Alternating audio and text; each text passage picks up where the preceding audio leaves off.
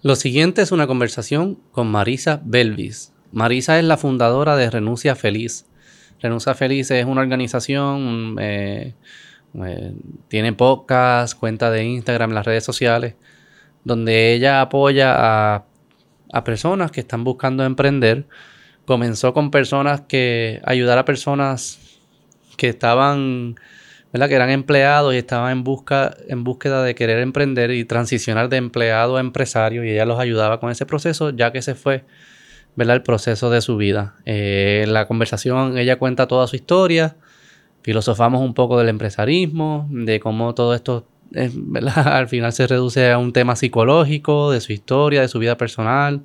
fue una conversación bien, bien llevadera que yo creo que pudo atar que pudimos atar, ¿verdad? Todas las experiencias personales que, o algunas de las experiencias personales que ella ha tenido, de su crianza, relaciones con su familia, con sus amistades, a, las cosas que ella enseña hoy en día de, ¿verdad? En los talleres de empresarismo. Eso que si, si les interesan todos esos temas de psicología y de empresarismo, les va a encantar esta conversación. Ahora los dejo con Marisa Belvis. Te tienes que enamorar del proceso. Eh, en el libro Atomic Habits de James Clear, él dice que es más poderoso convertirte primero en la persona, asumir la identidad. ¿Así? ¿Ah, sí. Como fake it. No tanto fake it, sino asumir la identidad. ¿Cuál es la diferencia? Él, dice, por ejemplo, por ejemplo, él dice, un fumador que tiene la identidad de fumador iba a una fiesta y está tratando de dejar de fumar y le dicen, le ofrecen un cigarrillo el fumador dice, no gracias, no estoy fumando, pero soy fumador, no estoy fumando hoy. El no estoy fumando es de un hábito. La identidad de fumador es identidad. Versus cuando la misma persona quiere dejar de fumar, va a una fiesta, le ofrecen un cigarrillo y dice, no, gracias, yo no fumo. Se está viendo con la se está viendo con la ruta terminada.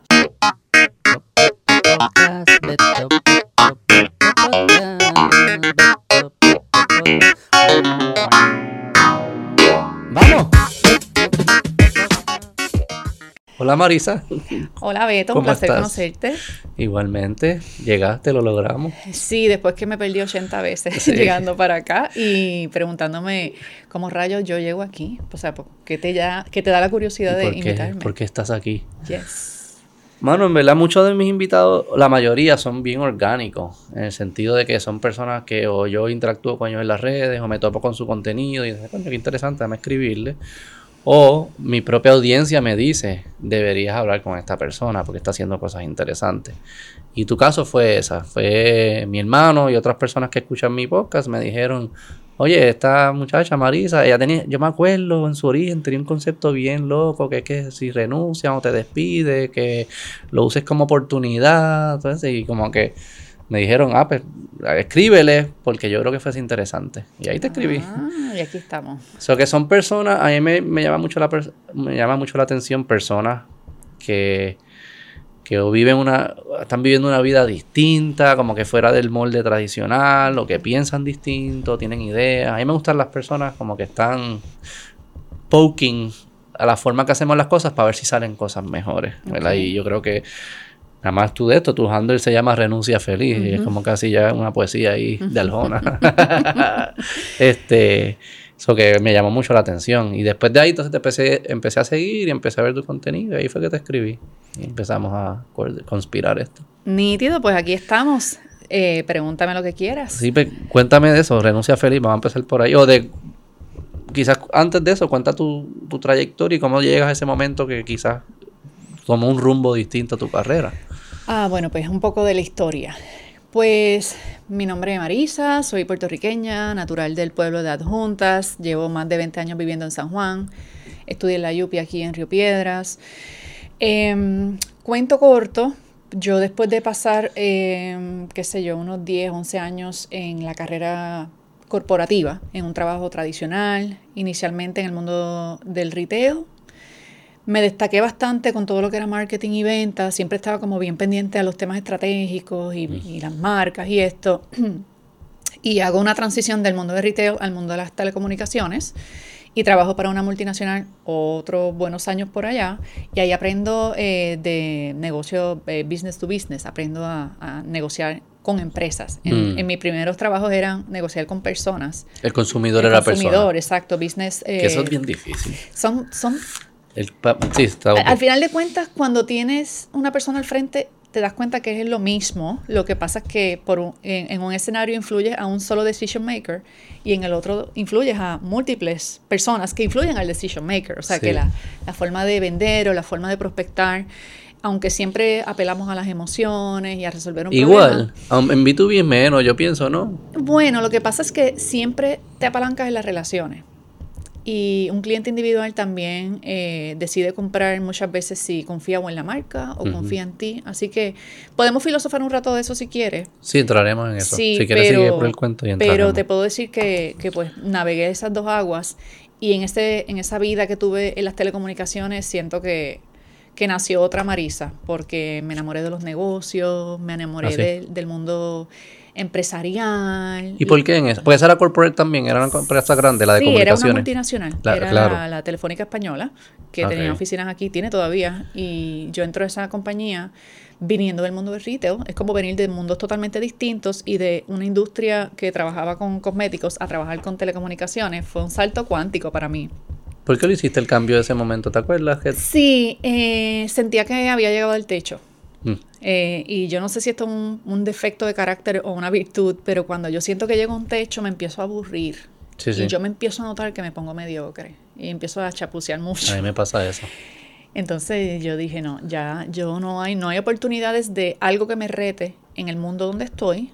Y no era tanto como que una posición nueva o que me pagaran más dinero. Era como que ya esto no me reta. Ya lo puedo hacer con los ojos cerrados y la mano izquierda. No, dame algo que sea retador. Y yo me aventuré en actualizar mi resumen y empezar a buscar trabajo en distintas industrias. Mm. Yo había pensado en la industria farmacéutica, la industria de telecomunicaciones, había pensado como en el mundo de las comunicaciones, por televisión, o sea, yo había pensado como qué yo puedo hacer donde yo ponga al servicio mi talento, pero que yo me sienta retada y que estoy aprendiendo algo y que es algo que no sé hacer, pero me voy a tirar a ver cómo me sale. Y Ajá. así es como de 80 resúmenes que mandé, me llaman, y de varios lugares que me llamaron, me llaman de esta multinacional, me entrevistan y me hacen una oferta de trabajo atractiva y yo digo, bueno, vamos a dar el salto. Y caigo al mundo de las telecomunicaciones y me doy cuenta que es otro idioma Mm. que yo no entiendo. Ahí entonces mis, mis colegas eran, eh, operaciones era ingeniero y hablaban un idioma que yo no entendía, que si Ok. circuitos, que si cables, que si cosas que, o sea, literalmente yo me tuve que meter a estudiar autodidactamente. Nadie me mandó a hacerlo, pero yo decía, yo quiero poderme sentar con un ingeniero. Yo no Claro. soy ingeniera. Mm. De hecho, mi background, lo loco es que mi background es teatro. ¿Ah, sí? Yo estudié en la Universidad de Puerto Rico, me gradué, mi bachillerato fue de eh, humanidades en teatro.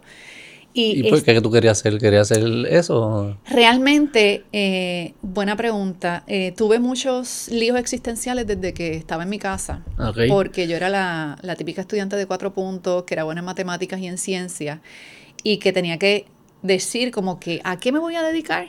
Que mis padres no se ofendan, pero que, que yo sea buena. Yo no sabía lo que yo Y quería hacer. cogiste teatro.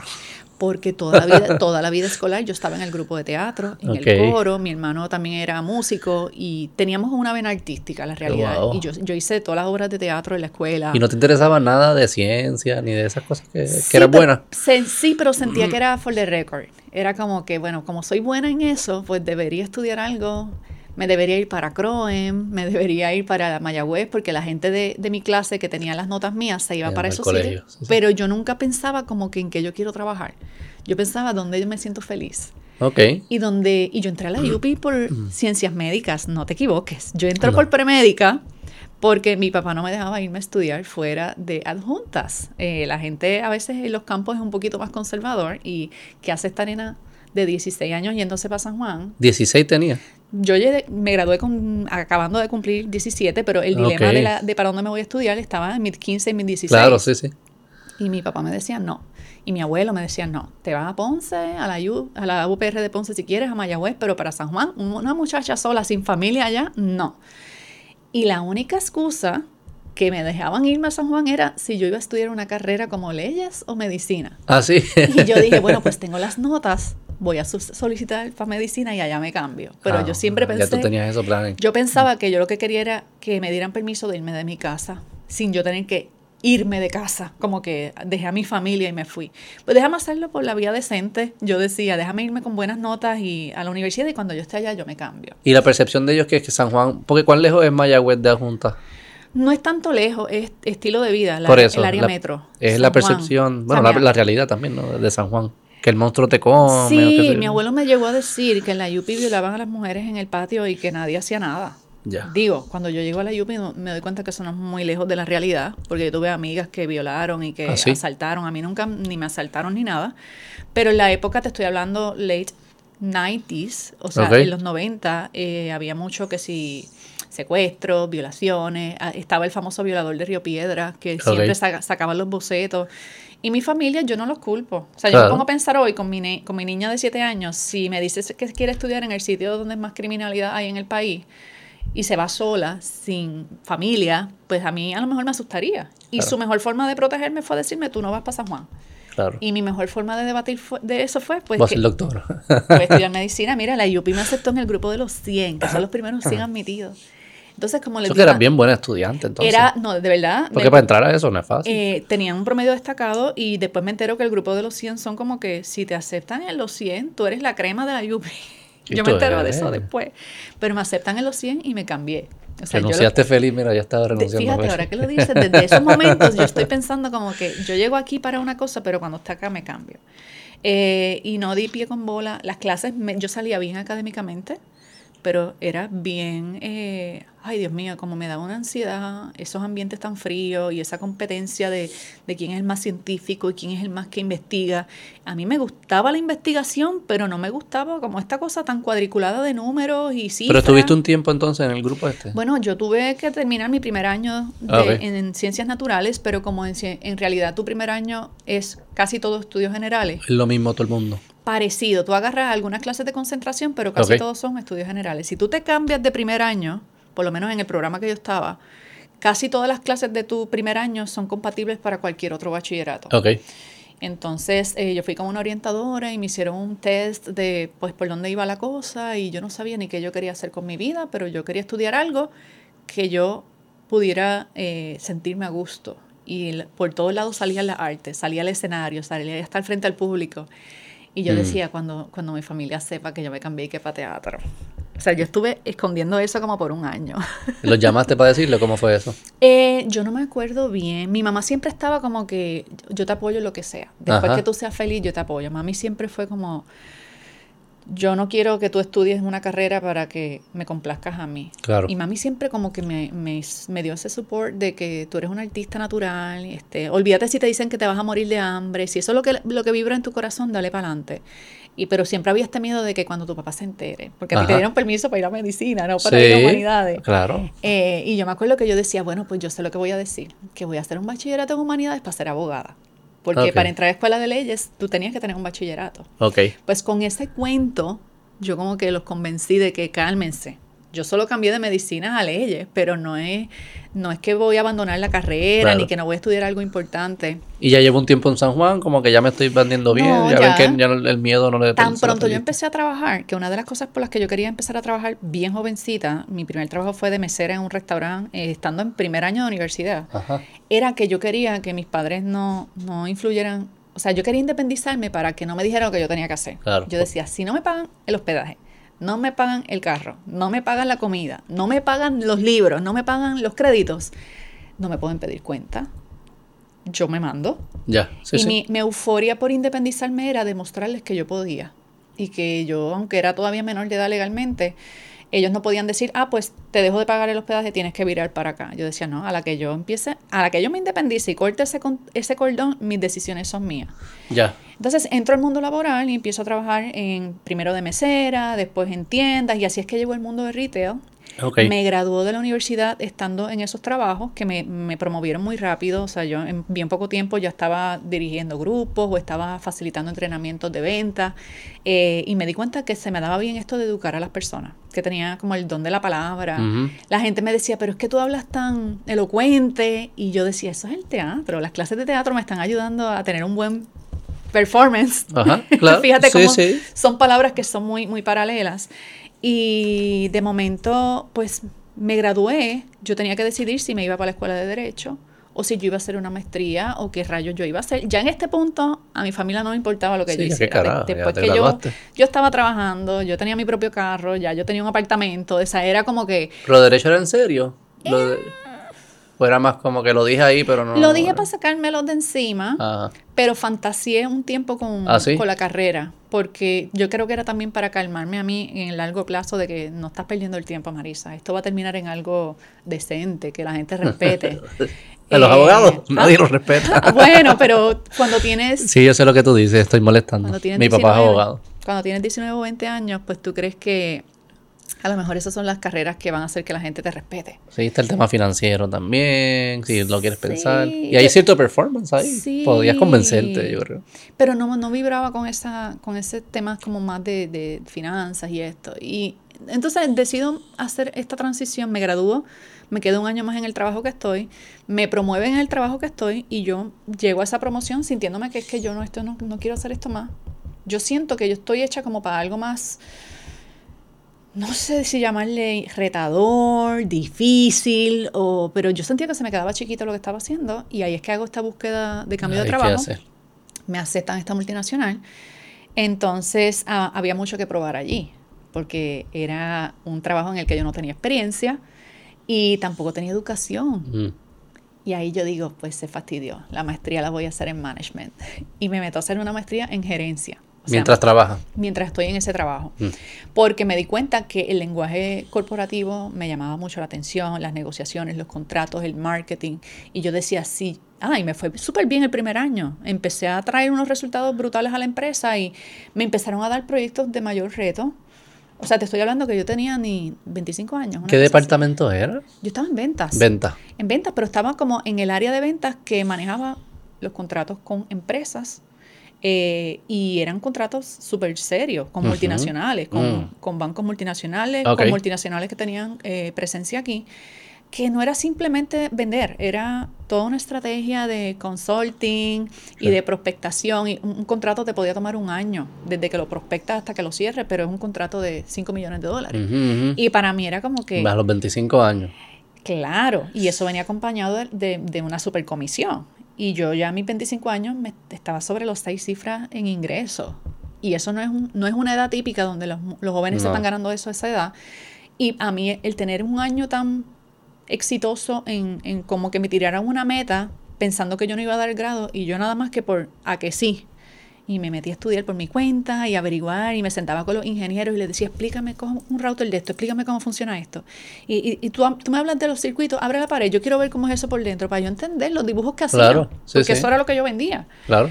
Entonces eh, yo me metí como que por primera vez en mi vida a un ambiente de operaciones Ok. con el corazón de ventas. O sea, yo quería entender la implementación de lo que supuestamente yo le ofrecía a los clientes. Porque yo decía, ¿y si el de operaciones del cliente me pregunta? Yo quiero saber contestar. No quiero que digan... Y "Esta- eso no es común. En ventas comerciales el, el- el- el vendedor no está, no hace ese, ese paso extra de entender el producto a ese Bueno. nivel. ¿no? Típicamente, entre ventas y operaciones siempre hay una tensión. Siempre hay como una rivalidad entre los departamentos. Ah, Mm. ventas vendió esto y eso no se puede implementar. Ajá, los ingenieros sí, están sí. en esta pelea de que quién le dijo a fulano que podía vender eso. Sí. Y yo era la única extraña que decía, yo quiero entender lo que se puede vender, pero yo quiero que retar, que yo no te rete con un disparate. Yo quiero saber que lo que te estoy diciendo, pues si no existe, se puede crear. Claro. Y me metí a hablar un lenguaje de operaciones y Mm. me entendía con los jefes de operaciones igual que con los de mi lado, el área comercial. Y de momento, pues, me, me dieron otro, otro nivel de proyecto y me salí tanto de las, de las te- telecomunicaciones y me metí más como al tema de outsourcing de plataformas de tecnología, que ya eso es otro mundo. Eso ya no es ni circuito, eso es... eh, de, básicamente sustituir el departamento completo de sistemas de información por una compañía que venga a correr esa operación. Y empiezo yo a aprender de outsourcing y tuve excelentes mentores en ese ambiente, mis jefes fueron unos grandes mentores, mis colegas fueron unos grandes mentores. Y en ese proceso eh, di un palo, o sea, di un, traje un cliente que no era cliente y lo traje por casi 10 millones de dólares. Y yo dije, ya, de aquí para directora de venta, Mm. porque nadie había, por lo menos del nivel mío, nadie había traído un, un- un contrato de ese tamaño en tan poco tiempo Ujú. y en un momento de contracción. Ya este momento en que yo doy ese contrato, estamos hablando de año 2007. Ujú. 2008 que estaba empezando un- una recesión económica. Y me acuerdo que muchas ventas se paralizaron, la empresa empezó a, a- a achicar departamentos, a despedir gente, a, a- pues, muchos clientes se fue. Mm. O sea, muchas empresas cerraron, así que nos quedamos sin muchos clientes y tuvimos un año de bien pocas ventas y de momento yo vengo con este contrato de casi 10 millones de dólares y yo sé que ese contrato salvó muchos, muchos empleos en, en la empresa que yo estaba trabajando. Yo empecé a ver el negocio de otra forma. Yo empecé a ver como, yo soy un- una especie de accionista en esta empresa. Yo traigo ingresos de afuera para que la empresa tenga con qué sostener operaciones y darle trabajo a otras personas. Y yo empecé a sentir como esa responsabilidad de, yo no estoy solamente trayendo contratos, yo estoy hasta pagándole el sueldo a mi jefe. O sea, yo empecé a verlo de otra Porque manera. tenías 28 por ahí, 26. No había cumplido 28 años, tendría 26, 27, pero mi, mi entendimiento del impacto de, de los contratos que yo traía era como que, no, con un contrato de estos se, se pagan aquí X cantidad de nóminas. Yo me sentía responsable sin yo ser la persona a cargo. O sea, yo no sentía que esto era para yo llegar a mi cuota y yo llevarme un montón de comisiones. Claro. Era como que si yo no lo traigo, quizá este departamento lo cierran. Digo, si, si no los traes, no hay empresa. Bueno, exacto. Ah. Pero vueltas de la vida, eh, eso terminó pasando y me fueron a mí. O sea, la empresa terminó achicando operaciones, yo traje ese contrato, se extendió un poquito más mi vida en la empresa, pero empezaron a cerrar el departamento, a dejar ir gente. Se perdieron muchos clientes y en, en tiempo, en tiempo de recesión esto pasa, está pasando en estos momentos. Sí, sí. De momento cierran esta empresa y hay 25 empleados en la calle, 800 empleados en la calle. Pues esta compañía empezó a hacer recortes y empezó a hacer recortes y yo me sentía que como yo había traído ese contrato, yo estaba en la zona safe. A mí me tenían que dar las gracias por haber traído ese contrato. Eh, y empecé, yo, empecé, yo empiezo a ver que cada vez disparaban más cerca y se llevaban a alguien más cerca de mí, más cerca de mí, hasta que un día me citaron y yo juraba que era que me iban a, a Promover. Ajá. Yo hasta me compré un outfit. Y yo dije, Te despidieron con outfit nuevo. me despidieron con outfit nuevo y lista para celebrar, porque yo le dije a, a unas amigas mías que, ah, wow. que cuando salieran, era un viernes, Ajá. casi todos los despidos son viernes. Y yo juraba, yo dije, bueno, hoy cuando salgamos, celebramos en tal sitio porque yo creo que yo voy para, para otra posición. Y, ¿Y tú querías? ¿Querías seguir creciendo? ¿Te gustaba el trabajo? sí quería crecer, pero estaba deseando, otra vez yo estaba sintiendo que estaba llegando a un techo, porque la empresa ya, había, ya no tenía para dónde crecer. Y yo estaba en un nivel que estaba como que lo próximo después de mí es mi jefe y lo próximo está el, el, CEO, el jefe, fuera de. Puerto Rico en otro, en otro lugar. Entonces yo estaba como que, no sé si es aquí o es en otro sitio, pero ya en esa época yo estaba teniendo conversaciones con mis ah, compañeros de trabajo. A veces cuando nos íbamos a almorzar, todo el mundo estaba como que, ¿y qué tú quieres hacer? Como que cuando de verdad seas grande, o tú te visualizas en este mundo toda la vida. ajá. Y yo siempre decía, yo no. Yo, yo pienso que yo estoy aprendiendo esto porque yo voy a tener negocio propio. Ok. Eh, y yo decía, pues algún día cuando yo tenga el dinero y el tiempo, no sé cuándo iba a hacer eso, porque en ese momento no tenía hijos, no tenía, eh, no me había casado y tenía ingresos. O sea, tú pensarías, pues si es un momento de hacerlo es ese, pero yo tenía deudas estudiantiles, de préstamos, Sí, sí. eh, me compré una casa, o sea, me compré mi primera propiedad, yo tenía responsabilidad financiera y yo era yo solita, más yo ayudaba a mi familia. En ese tiempo mi mamá también se enfermó de cáncer Ok. y un poco el support a mis hermanitos que estaban en la escuela todavía Ok. eh, venía de parte mía. Tú eres la mayor. Yo soy la segunda, pero era como que la que tenía el sentimiento de si mami falta o le pasa algo a mami, Ok. mis hermanos, yo soy la que los voy a cuidar, yo soy como la otra mamá. Ujú.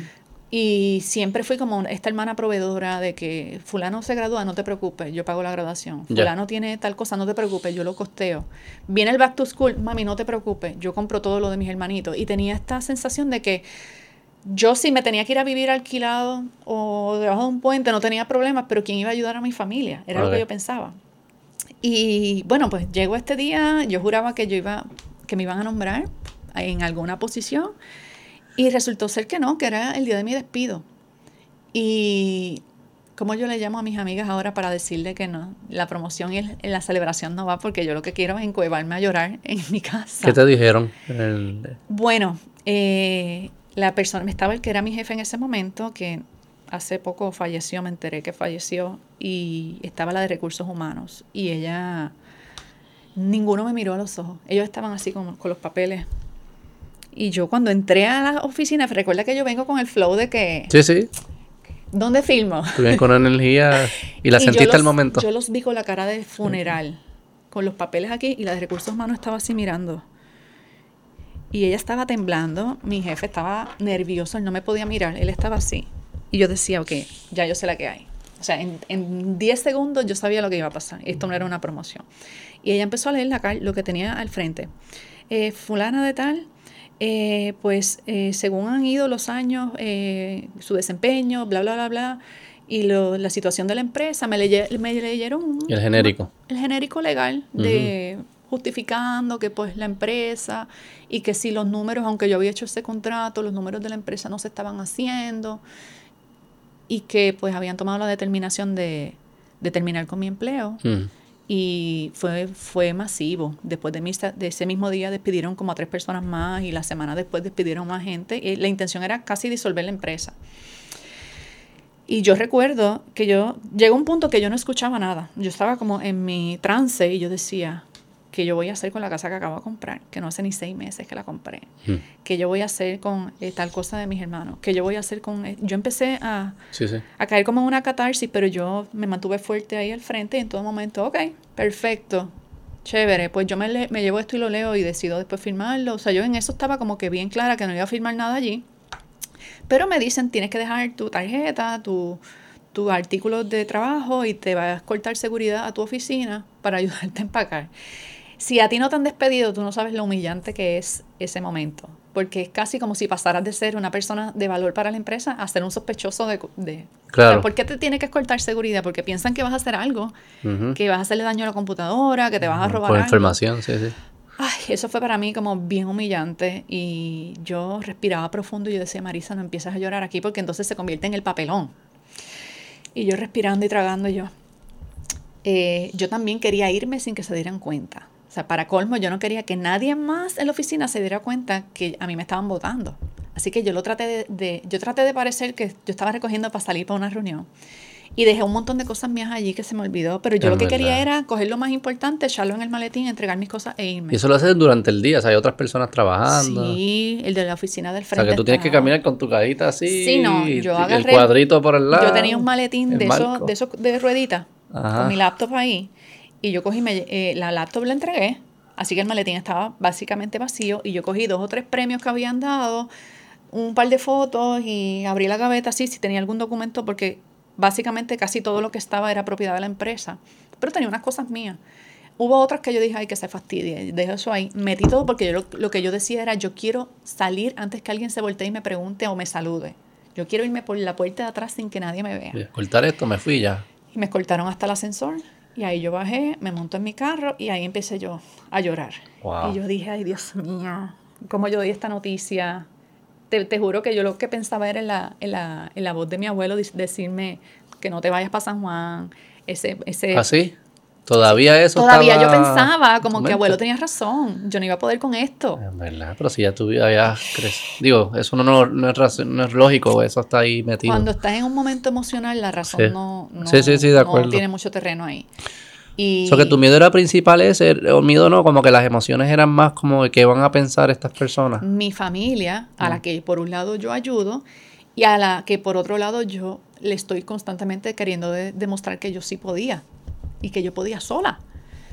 Eh, así que, quedarte sin trabajo no era tan simple como que, pues, entrego la casa y me voy para casa de mami. No, significaba todo lo que yo, eh, a, todo lo que le dije que no, a todo lo que, o sea, no, yo me sentía fracasada. Que habías perdido. Yo me sentía fracasada en ese momento mm. y, y, ese fue la puerta de una super depresión porque... Sí. En recesión, quedarte sin trabajo significa que probablemente tú estés más de un año sin trabajo. Entonces, 2009, 2008 me dijiste por ahí. 2008. ¿2008? Sí. Yo estuve 14 meses consecutivos buscando trabajo. ¿Y nada? No. ¿En todo, todo tipo de trabajo?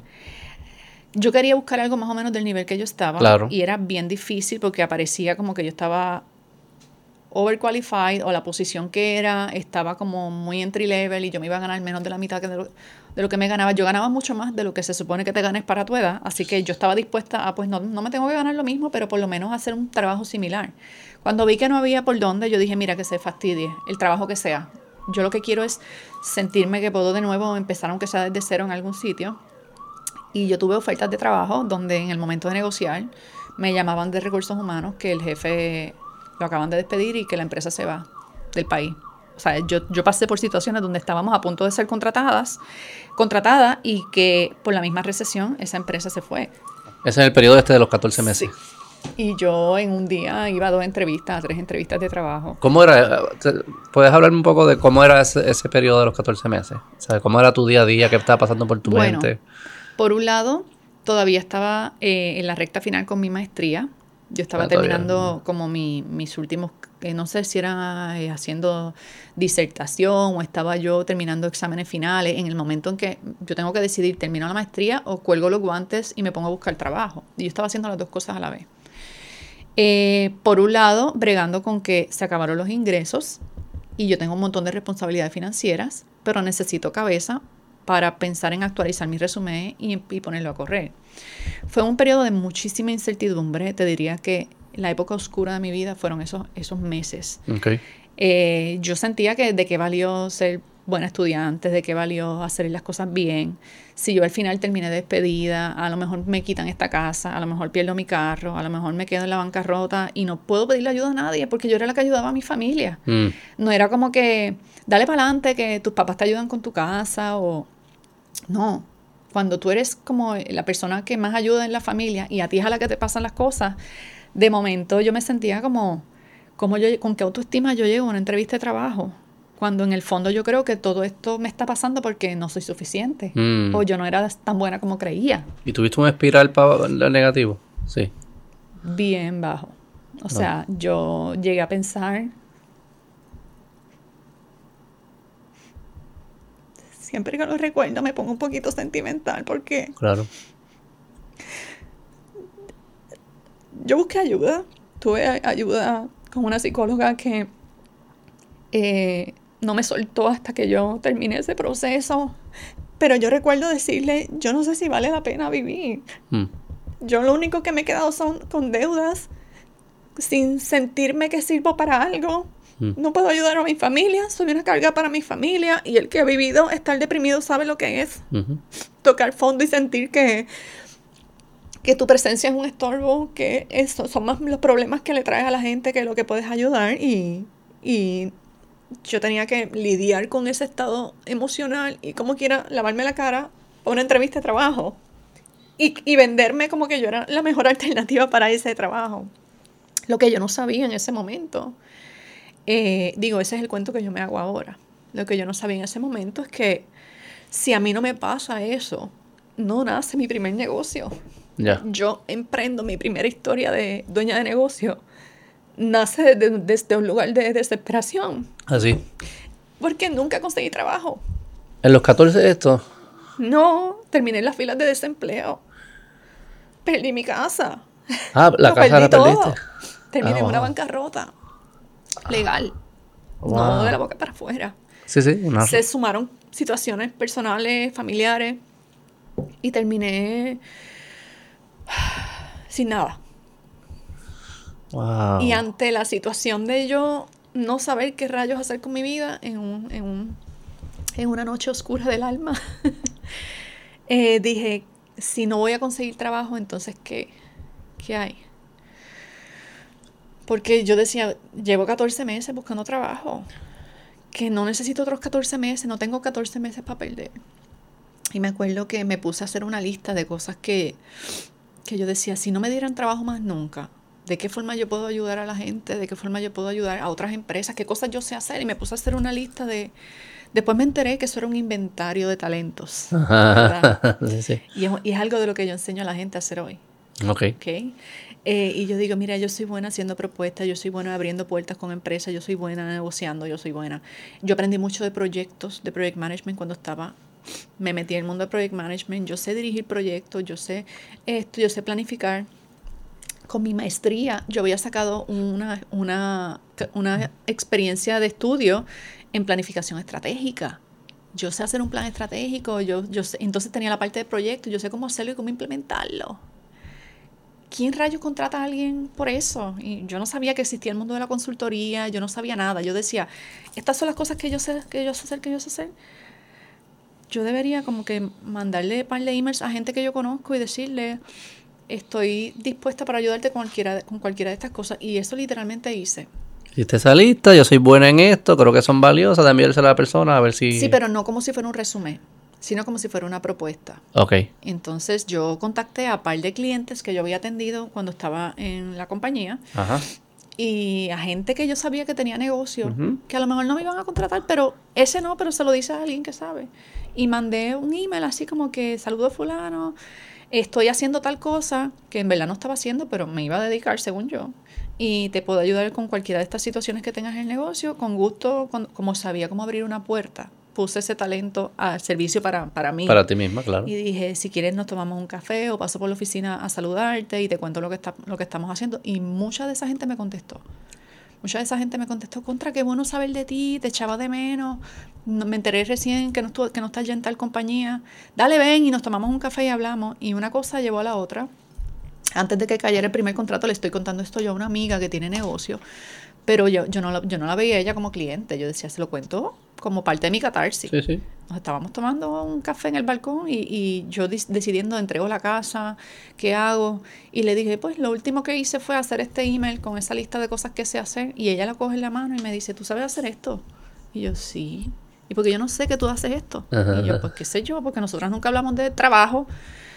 Me dijo, yo estoy buscando a alguien que me ayude a, a diseñar un proceso en su negocio porque ella quería hacer un rebranding y una serie de cosas. Y ella me dijo, ve el lunes para la oficina, vamos a hablar de esto. Y yo le dije, yo te ayudo, pero yo no te cobro, tú eres mi amiga. Y ella me dijo, no, esto no es una caridad ni es una... Sí, sí, sí. no un favor ni nada. Yo voy a contratar a alguien que me ayude con esto. Y si, si voy a, para contratar a un extraño, prefiero contratar a mi amiga, que yo sé la calidad profesional que tú eres, responsable. Oye, y si no eres tú, pues me lo dices. Y ese lunes yo fui a la oficina de ella, muerta de la vergüenza también, porque yo decía, ay Dios mío, ahora me va a decir que sí porque me tiene pena con la situación. ¿Tú has tenido un struggle, ese como un struggle tuyo de, de eso, como que, de, que, no, que, no, te cojan pena? Sí, sí, sí, yo no quiero que De siempre demostrar que estás en control o Bueno, no que estoy en control, pero que la gente no se mueva por lástima yo no quiero que a mí me contraten porque bendito ella la está pasando tan mal, deja darle este contrato. No, es como que si yo no soy buena y la estoy pasando mal, sí, sí, eso lo tú no me contrates. Eso lo entiendo. Tú, Pero, me, tú me contratas si yo voy a aportar valor a lo que tú estás trayendo, ¿verdad? sí, sí, lo entiendo, lo entiendo. Pero siempre cuando estoy en vulnerabilidad, tengo como muy presente esa cosa de que ay, yo no quiero que me, me, inviten por pena, yo no quiero que me den el proyecto por pena, que me lo den por mis méritos, sí, sí. no porque le da pena conmigo. Entonces fuiste el lunes para allá. el lunes para allá y ella me, le agradezco, ella fue mi primera clienta y yo no lo sabía. Fue mi primera clienta en un proyecto de consultoría y yo no sabía que yo estaba haciendo consulting. Wow. Eh, y le viramos patas arriba el negocio. Y salió bien, añadiste valor. Salió bien, ella salió en el Caribbean Business, hicimos un rebranding, un evento brutal. Y yo misma decía, pero ¿de dónde yo saqué? O sea, ¿cómo yo integré la experiencia en venta con mi maestría, con el teatro y montamos este proyectazo? Y ella estaba tan orgullosa de lo que habíamos hecho, que ella empezó a decirle a gente que ella conocía, el cerebro de esto fue esta, esta muchacha, este, llámala a ella y más las cartas que yo había enviado, empezaron a abrirse puertas y me empezaron a llamar de, mira, hay un proyecto de tal cosa. Y me acuerdo que me, de, las 20 cartas que mandé, de los 20 emails, hubo uno que, en particular que me contestó que me dijo, mira, estamos eh, preparando una propuesta para, para hacer un plan estratégico para una empresa del sector financiero y necesitamos personas de tu perfil que tengan maestría en management, que tengan ta, ta, ta, eh, ven para una reunión. Y yo voy para la reunión con el dueño de la compañía y de, una firma de consultoría y ahí eh, terminan diciéndome, queremos que estén en el proyecto. Y yo ahí como que, pues dale, ok. No sé cómo esto se hace, pero dale. Y esa fue mi primera oportunidad formal en un proyecto de management consulting, en un plan estratégico para una empresa en el sector financiero. Y yo Recuerdo que cuando yo estaba en ese proyecto yo decía, Dios mío, esto es lo que yo quiero hacer, yo quiero hacer esto. Entonces el, proyecto incluía que había que darle unos talleres al cliente y a la junta de directores y yo dije, yo los ayudo a montar el evento y yo puedo dar las conferencias y yo empiezo a poner los talentos del teatro y de la experiencia en ventas y de todo. Y el dueño de la compañía me dijo, tú eres espectacular haciendo esto, yo te quiero para otro proyecto. Y me lleva para otro proyecto y estuve casi año y medio, dos años de proyecto en proyecto con esa firma. Y se acababan los proyectos me quedó con muy buena relación con ellos eh, y uno de los clientes más adelante eh, me hizo un acercamiento, uno de los clientes a los que yo le había dado servicio. Ah, yo en, ese tiempo yo aprendo el negocio de la consultoría, se me olvidó decirte, yo estaba como freelance, pero entonces decido incorporarme y monto mi primera corporación de servicios de management consulting y, y contrato a personas que incluso habían trabajado conmigo en el otro trabajo y se habían quedado sin trabajo. Me traigo una project manager que el sol de hoy es súper amiga mía y yo siempre decía, yo como project manager quiero ser como tú cuando sea grande. Pues, yo me la traje a trabajar. Malísimo, yo soy horrible en project manager. y aprendí mucho con ella, pero eh, me la traje como colaboradora a un proyecto y entonces fue mejor, o sea, nos, fue, nos iba mejor cuando estábamos juntas. Y ella me recomendó a otra persona y yo la contraté también. Y yo a veces ni tenía para pagarme a mí, pero yo quería tener los mejores recursos para ir con los clientes que me llegaban. Y de momento yo dije, yo tengo un teamcito, o sea, en el chiste yo estoy aquí no me estoy ganando una millonada, pero me estoy dando a conocer en este mundo de la consultoría. Y le damos un proyecto a una aseguradora que cuando ese proyecto se terminó, eh, ellos vinieron a decirme que, que querían hablar conmigo porque querían montar una oficina, un departamento que hiciera lo que yo había hecho en ese proyecto durante esos meses. Dijeron, un grupo interno. Un grupo interno. Queremos montar en la oficina de hacer que las cosas pasen, me dijeron. Sí, sí, sí. Estos meses que estuviste aquí, lo que la empresa logró fue tan brutal que quisiéramos montar un departamento que haga eso mismo, que enseñe esa metodología que tú enseñas y yo pues te ayuda a conseguir a alguien que la monte y te, te, te doy como la estructura y me dijeron, no, no, es que no entiendes. Que tú la montes. Que tú vengas y la montes. sí, sí, sí. Y yo como que, yo a ser empleado otra vez. Sí, pero bajo tus términos, te damos cheque en blanco, tú montas el departamento, tú haces, y yo como que no sabía si insultarme o, emocionarme. Yo decía, yo no quiero ser empleado otra vez.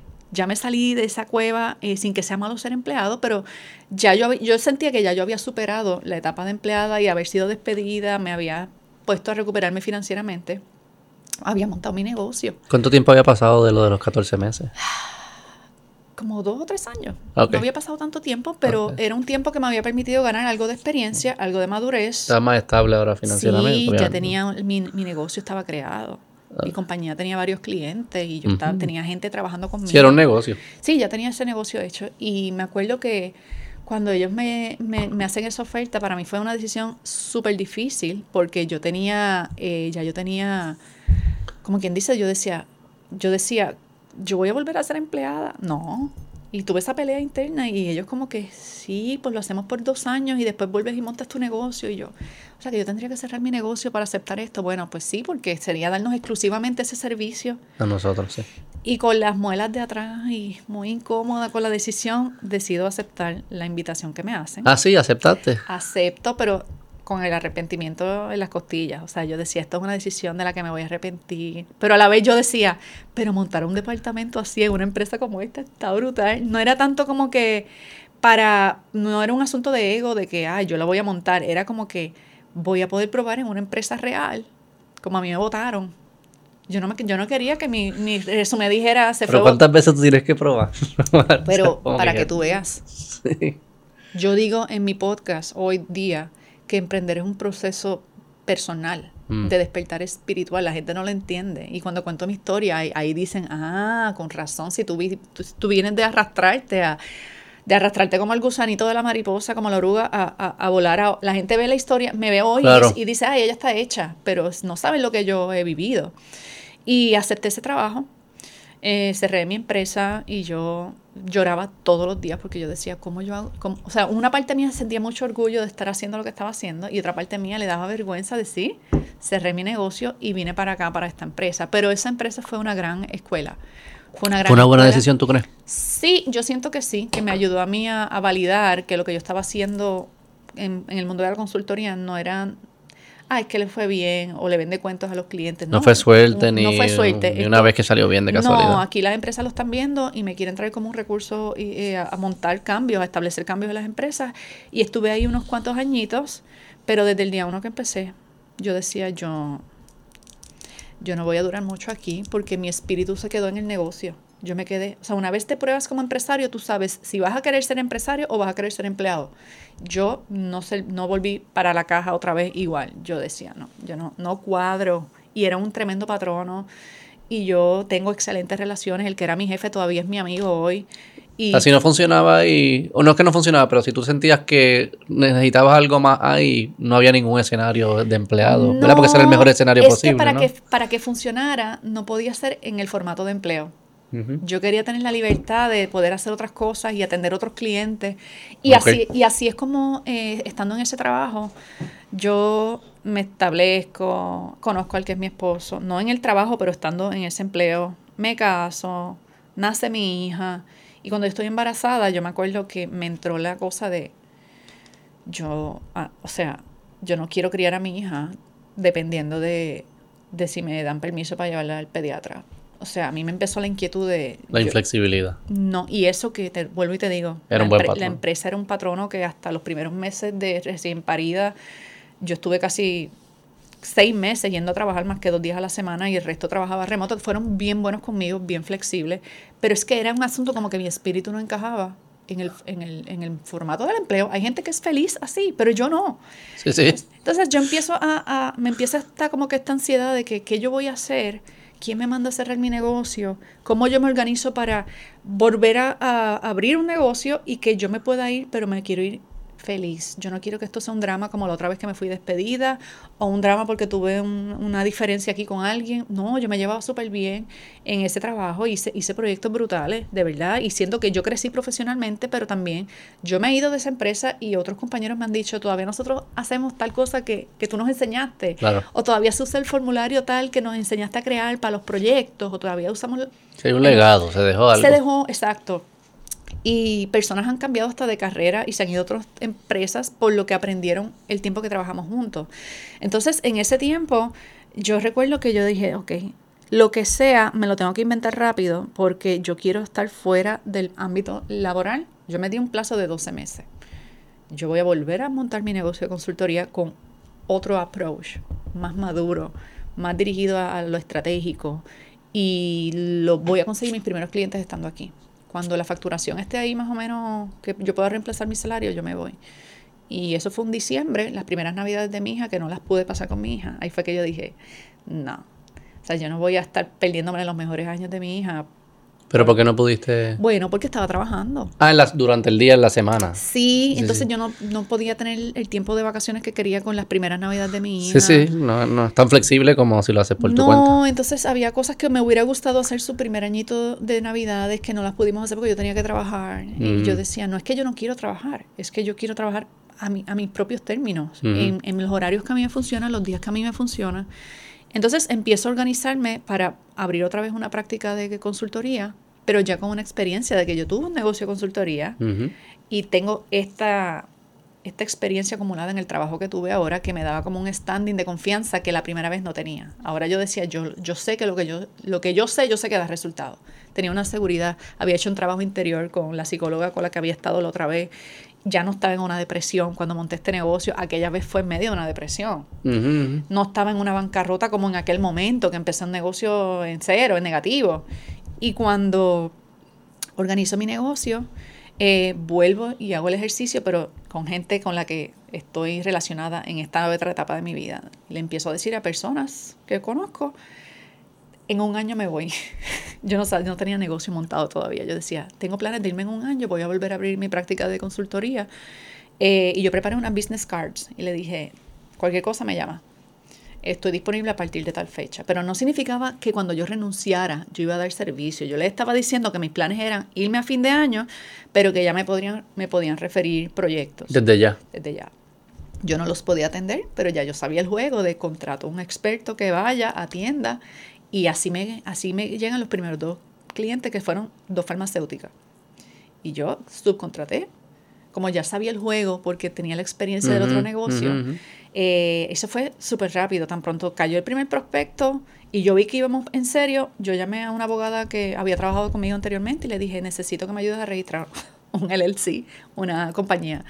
Dale, ¿qué quieres hacer? Y yo fui para allá, en una tarde registramos, sacamos permiso de IRS, sacamos todo en, en- ahí como en dos o tres días Y ella me hizo mi primer contrato y de ahí yo fui, firmé el primer contrato con esa farmacéutica y yo estando en esta compañía, estaba trabajando a tiempo completo con una bebé recién nacida y manejando un proyecto que se le dedicaba los, fines de semana y las noches. ¿Y que enviaba a alguien? Ah, enviaba a alguien, exacto. que ya había trabajado contigo. Sí, que ya tenía experiencia profesional trabajando y que estaba sin trabajo o que había sido eh, un contacto, por ejemplo, de alguien eh, que yo, alguien de mi confianza me decía, mira, esta persona es profesional, te puede ayudar con esto. Y yo lo entrevistaba y después que yo veía que hasta ahora no me ha ido mal con nadie que he contratado así. Y en ese proceso, pues cuando yo vi que estaba entrando dinero por allá, y yo dije, pero si con una semana de trabajo yo hago lo que me gano aquí en dos meses, me puedo empezar a planificar para renunciar. Y empiezo a hacer como mi timeline, como si fuera un proyecto. Si yo tengo estos ingresos para esta fecha, si yo consigo estos clientes para aquí y para allá, en noviembre yo me puedo ir. Y así, así hice. En 11 meses me fui bien contenta, bien feliz me, me, despedí de todo el mundo, no fue un drama, fue una transición armoniosa.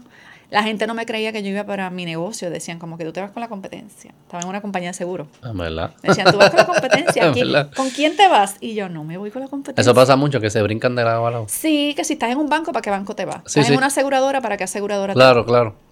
Este, entonces yo le dije, no, no, yo estoy montando mi negocio y nadie entendía. Era como que, ¿tu negocio de qué? yo estuve en negocio de consultoría y estoy ahora abriendo otra práctica bajo otro nombre, bajo otra marca. Ah, pues mucho éxito. Y mucho éxito es que renuncié, arranqué con mis primeros proyectos ya, yo metiéndole mano a esos proyectos y me fue súper bien. Ese primer año fue un año espectacular en términos de ingresos, pero yo estaba bien explotada también. O sea, yo estoy todavía criando a esta nena pequeña, eh, dedicándole muchas horas a un negocio cuando está empezando es cuando más tiempo requiere de ti. Es igual que un bebé. Los primeros años son los que más tiempo requiere. Y en medio de ese proceso empiezan colegas que me ven como que, ¿qué tú hiciste? ¿Para dónde te fuiste? Te vi en la oficina tal, te vi en tal sitio. Y yo les decía, no, yo monté este negocio estando allá. Yo renuncié y ya yo tenía para dónde ir. No es, que, no es, que, yo renuncié para inventarme algo. Sí. ¿Y cómo tú lo hiciste? Y ahí empecé yo a hacer los mapitas. Mira, yo primero dije que tal cosa y dije que en un año. Yo, yo me hice una hoja de ruta, tal, tal, tal, tal. Ay, qué brutal. Contra, explícale eso a mi cuñada que está en ese mismo proceso. Entonces me empieza a llegar gente. Ah. Mira, para que me expliques cómo tú hiciste para montar tu negocio y hacer la transición de empleada a dueña de negocio, porque yo quiero hacer lo mismo.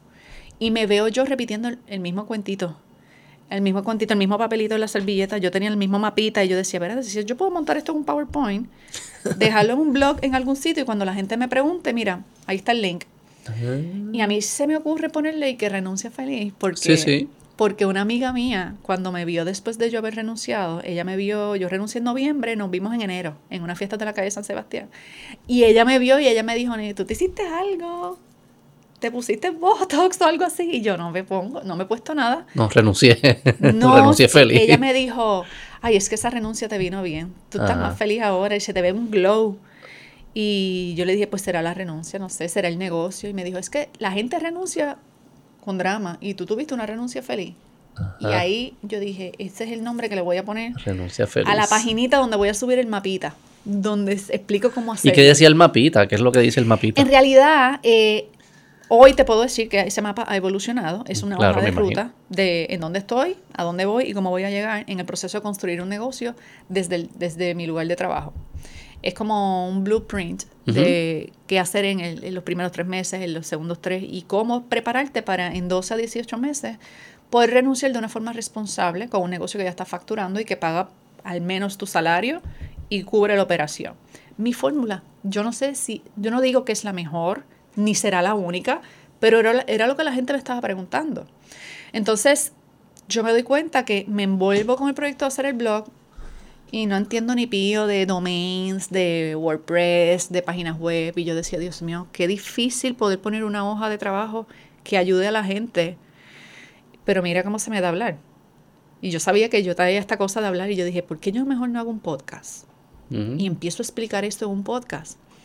Y me cojo un taller de podcasting y empiezo, yo como yo oía podcast. ¿Ah, ¿Escuchaba ya? Yo escuchaba algunos podcasts y me acuerdo que yo dije, si yo pudiera hacer eso y subir esos audios, ay, yo explico esto mil veces más fácil en, verbal. Y ya cuando las personas me digan que si le puedo explicar, yo le digo, escúchate estos cinco episodios And that's it. Yo hago mi podcast pensando que va a tener 10 episodios y que es para quitarme a la gente que me dice que le cuente cómo fue que yo monté mi negocio.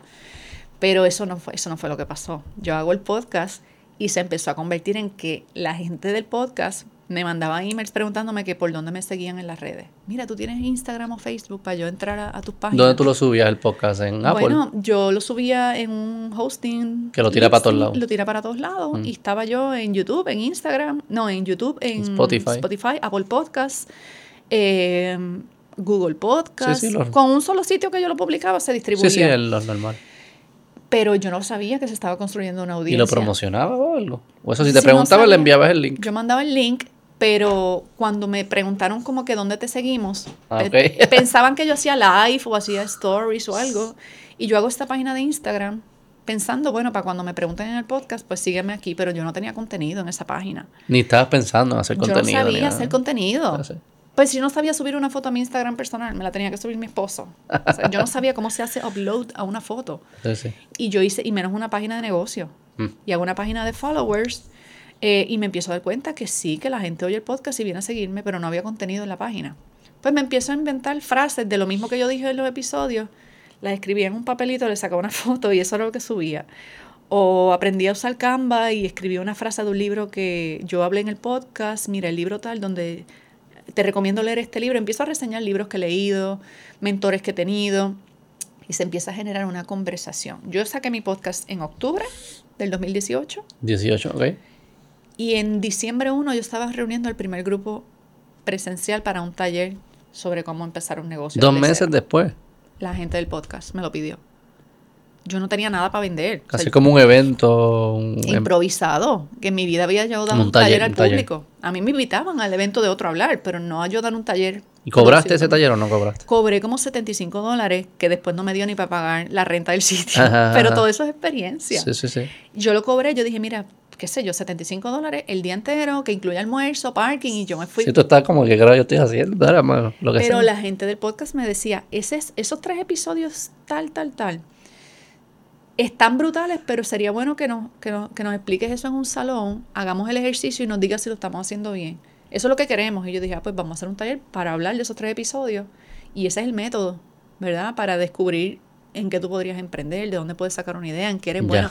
El inventario de talentos que yo hice. Ajá. Sí, sí, sí. Todo tu, tu, camino eh, lo convertiste en un taller. En un, en un taller y en un método. Y ese taller, pues tan pronto yo dije, ok, pues vamos a hacerlo el 1 de diciembre, que caiga sábado, en el 2018. Y yo lo vendí sin tener dónde hacerlo. O sea, fue como que yo empecé a vender tickets y la gente me decía, ¿dónde te pago? Y yo, anda para el carajo, ¿dónde me pagas? pues yo puse un, hice un link de PayPal vinculado al negocio que ya yo tenía y yo mandaba el link de PayPal, pero yo no tenía un sistema, no tenía un embudo, no tenía nada automatizado. ¿Y qué te dio por hacerlo? Como que te pidieron que lo hicieras y tú dijiste, pues lo hago y ya, así como que no hubo un proceso de pensar. De nuevo, yo pensé, los complazco y me los quito del sistema porque van a seguir insistiendo que cuando voy a dar un taller error. Porque ah, era para quitártelo de encima. El podcast era para lo mismo también. Yo hago el podcast para quitarme a esta gente de encima. O sea, tú no lo estabas pensando nunca jamás que se iba a convertir en algo. No, yo pensaba que quizá yo podía dar un taller o dos al año. Como que, pues, eh, a lo mejor me ven y me invitan a hablar de esto en otro lugar, pero ya yo tenía mi negocio de consultoría corriendo y me estaba yendo muy bien. Sí, y sí. yo estaba feliz con mi transición, pero es que cada vez que contaba la historia de cómo yo lo hice, la gente estaba... ¡Ah! Yo quiero eso mismo, yo quiero, yo quiero lograr eso que tú, que tú hiciste, ese es mi sueño. Muchas mamás con bebés conectaron conmigo en esa época, muchas madres, hombres también, que se conectaron con el proceso. Y yo empiezo a dar estos talleres y pues el día que di ese primer taller, la gente se sacó fotos y las subió a sus redes y me taguió. Entonces cuando se acaba el taller yo tengo como 50 mensajes de gente. ¿Cuándo es el próximo? ¿Dónde pago? Y yo, ay, Dios mío, pero esto no era para tanto. Me invento la segunda edición un mes después. Digo, pues si el primero fue en diciembre, pues hago el otro en enero. Tres veces la cantidad de gente en el segundo evento. Y yo, Dios mío, esto se me está saliendo de las manos. Yo no tengo dónde dar estos talleres. El primero fue en el Colegio de Ingenieros, el segundo fue en la Alianza Francesa, en un salón que tienen allí, porque no encontraba salones. Ajá. Y entonces pasó el mismo e-, efecto. La gente de ese taller se sacó fotos y, lo subió. ¿Cuándo es el próximo? Y mm. entonces di como cuatro talleres corridos en cuestión de tres meses. Y se convirtió como, como en un tema de conversación. Tienes que coger el taller de renuncia feliz, tienes que coger el taller de renuncia feliz. Y la gente empezó a tener resultados. Eh, cuéntame un poco, ¿qué, aprendiste de cuando hablas con las personas? ¿verdad? Interactúas con ellos, sus historias personales, qué sé yo. ¿Qué, qué patrones tú vas identificando? ¿Y por qué tu, tu contenido tú crees que está resonando tanto en ese momento? No sé si sigue resonando igual, me imagino que sí. Bueno, hemos evolucionado, el contenido se ha convertido, ha evolucionado la conversación, pero en ese momento yo creo que no es lo mismo cuando alguien te habla de lo que tú puedes hacer, pero no lo ha hecho.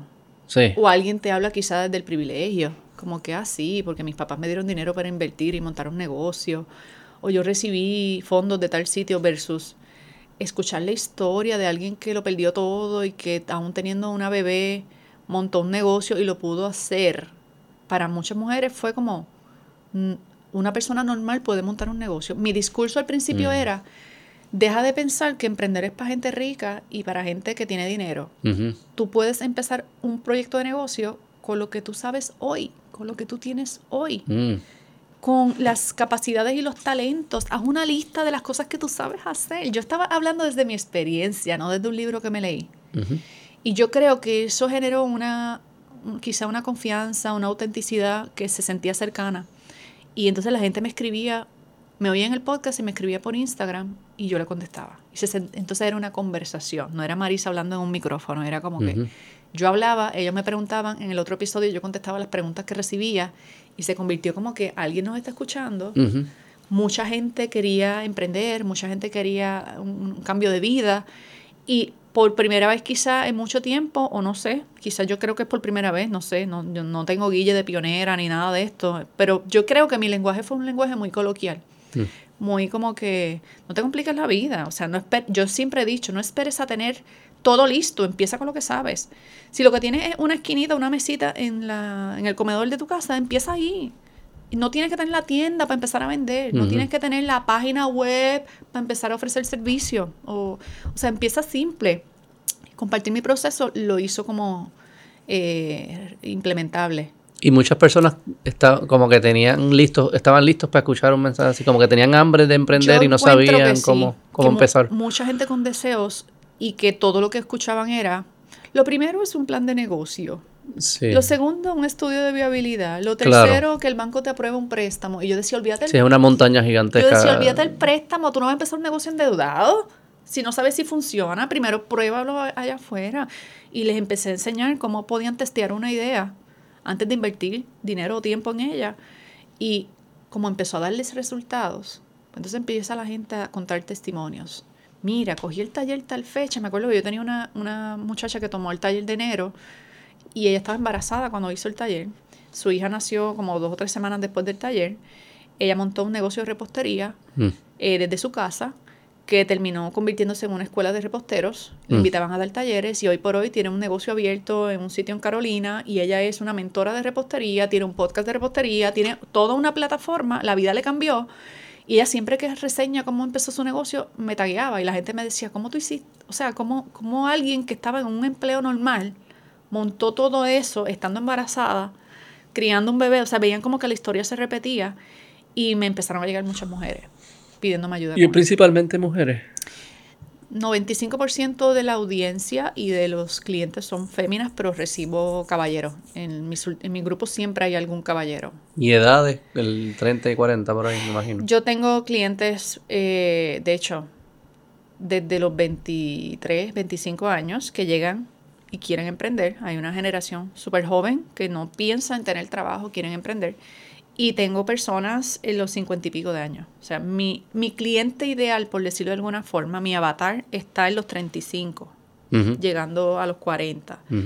Pero eso no significa que solo atiendo personas de esa edad. Sí, sí, no, no, no claro. Yo tengo una cliente que es una estrellita y no tiene 30 años. Y lleva cuatro años trabajando todo su proyecto de negocio conmigo. Y, todo lo que ha hecho lo empezó conmigo y los crecimientos que ha tenido. Y es una mentada de, de muchos años y no, no, tiene 30 años. Llegó aquí cuando tenía como 24 y no ha cumplido 30. Eh, pero también tengo personas que tienen, llegaron con 48, llegaron con 52. O sea, me llega gente en ese rango de edad. Pero mi avatar tiene 35, 38 años.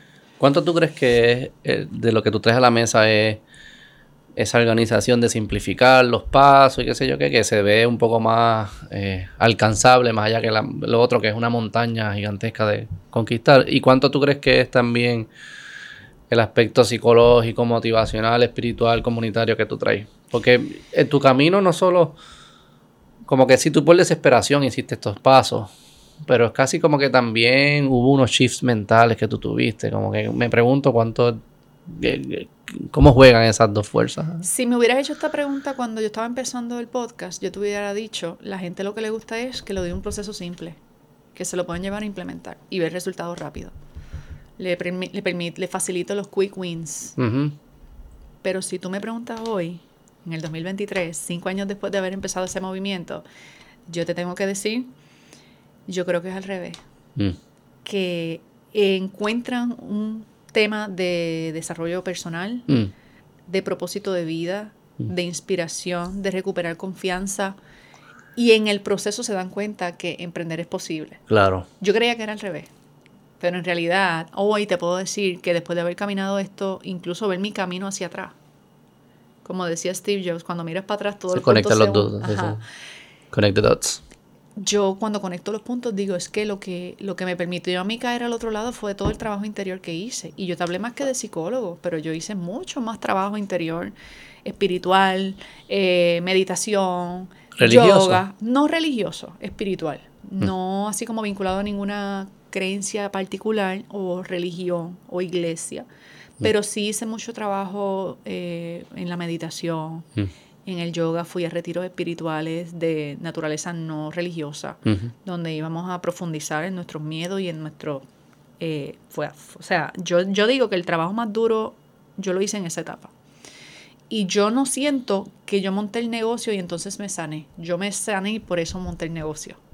Desde, desde un lugar sano construiste, fuiste creativa y produjiste algo. Un proceso de transformación personal que terminó en, en que me reinventé porque llámale herramientas, llámale destrezas, llámale eh, cerebro sano, perdonar, soltar, dejar de culparme, dejar de echarme la culpa de no haber dado el grado, de haber sido despedida, de la vergüenza.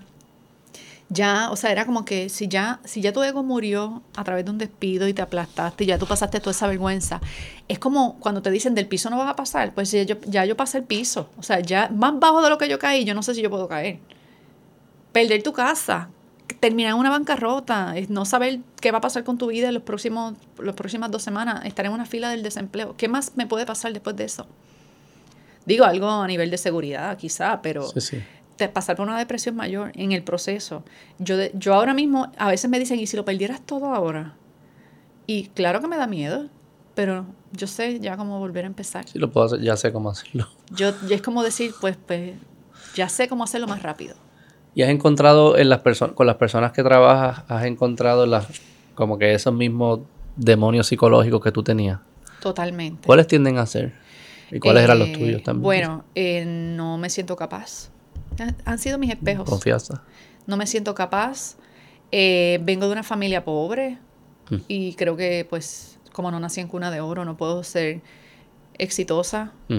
Eh, tengo un techo financiero, tengo un, este, una creencia sobre que por ser mujer mm. esto no está bien visto, que yo sea ambiciosa o que yo quiera tener más dinero. Eh, o es que ya lo intenté y no me salió.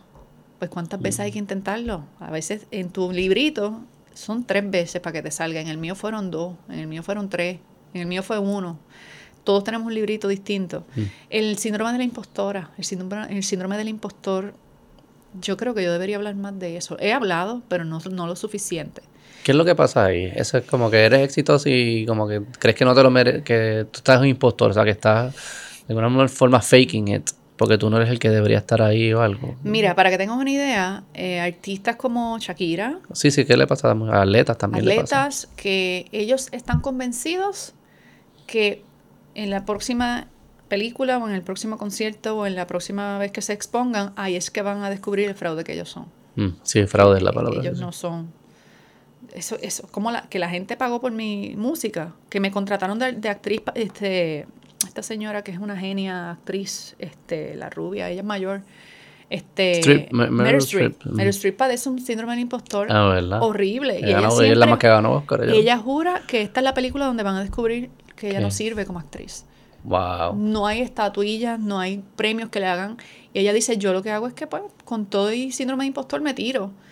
Eh, y es una batalla que algo que he descubierto es que le da solo a las personas que tienen el potencial de ser exitosas. Mm. O sea, realmente que te dé el síndrome del impostor es una buena señal.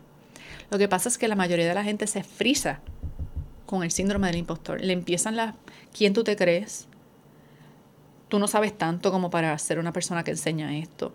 Eh, tú no vienes de una familia pudiente como para aspirar a estas cosas. Sí. Eres una mediocre, Mm. no tienes lo que se necesita. Hay gente que me dice, yo siento este hambre de emprender, pero creo que no tengo madera de empresaria. Con eso, yo, yo no nací, yo no nací con eso. Sí, sí. En mi familia no hay empresaria. Es que la situación en que yo me encuentro, este, imagínate que yo después se den cuenta que yo no soy tan buena a nada. Yo creo que también nace de un, de, de un lugar. Sí, sí hay, hay miedo que está metido ahí, definitivo. Pero también, a mí me pasa mucho. Y, y nace de un lugar de respeto o admiración a, a- a la profesión, a lo que estoy tratando de construir. Yo veo las personas que lo han hecho antes, que son quizás mis ídolos o mis héroes. Como que tú nunca puedes creerte que estás a esos niveles. Nunca puedes llegar al estándar. Que hasta cierta manera es- puede ser positivo en el sentido de que tienes un estándar, tienes un respeto, tienes, y, y eso va a producir un trabajo ¿verdad? de disciplina y eso porque respetas el arte. Pero si te paralizas, entonces ahí que se convierte en un, un problema. Eso que, Y, y de hecho es, es bueno sentirlo en ese sentido, porque significa que te importa. Si no te importara, tú le das por ahí para abajo y que se fastidie, el- la última que la pague el "Ay, diablo. Si sientes un poquito de miedo a, a- a- a fracasar o- o a que la gente se desencante, mínimo es una señal de que te importa. Así que también recuerda que, o sea, para los que nos están oyendo, si tú sientes un poquito de este miedo, estás en el camino. si tú sientes esto, sí, la sigue, cámara, sigue caminando porque estás en el camino. Esto no, esto no te está pasando porque eres flojito, te está pasando porque tienes un gran potencial de lograrlo. Quizás es flojito también, hay gente flojita. bueno, hay puede, que reconocer que una vez puede ser, puede que estés flojito y tienes que meterle más. Claro, pero nunca vas a estar 100% listo para empezar. No es que eres incapaz y puedes, y puedes llegar. Oye, tú puedes comenzar tu proyecto y mejorar en el camino, porque tienes que pensar que, Tiene que ser. Que, que hay que empezar perfecto. Tiene que ser así. Debería, pero te sorprenderías la cantidad de gente que está esperando las condiciones perfectas, el estudio de grabación perfecta, el certificado, el grado académico, eh, la validación de aquel, del otro, del otro, y le han pasado décadas y están todavía buscando esa validación, que yo lo puedo entender porque de cierta manera a mí me pasó también. A ti te pasa con tu familia, yo sentí un poco, ¿no? Sí, ya no. A estas alturas de mi Sí, vida, sí. al revés. Es como que estoy requete validada con todo el mundo de que tírate que está llanito. O sea, Pero eso, pero, pero eso es un clic mental, porque, porque yo creo que en momentos que tú no te sentías validada, objetivamente yo podía decir, pero ya, Marisa, ya estás validada. Eres- Tú no te lo creías, no, no tiene nada que ver con lo que estaba afuera. ¿entiendes? Por eso digo que el trabajo interno que hice, yo creo que es con el que la gente realmente conecta. Sí, yo creo Y que también. emprender o cualquier proyecto de vida, no solo los negocios, empieza con, con la conversación interna. Si tú no tienes eso resuelto, por más que yo te enseñe el paso a paso, por más que te enseñe la estrategia, si tu mentalidad está ahí convenciéndote de que tú no puedes, no hay forma que tú puedas. Si no lo vas ni, ni a intentar. Sí. Y yo creo que por eso en parte eh, contenidos como el tuyo también se ve que crecen mucho los de los motivacionales y lo que fuese. Están creciendo mucho.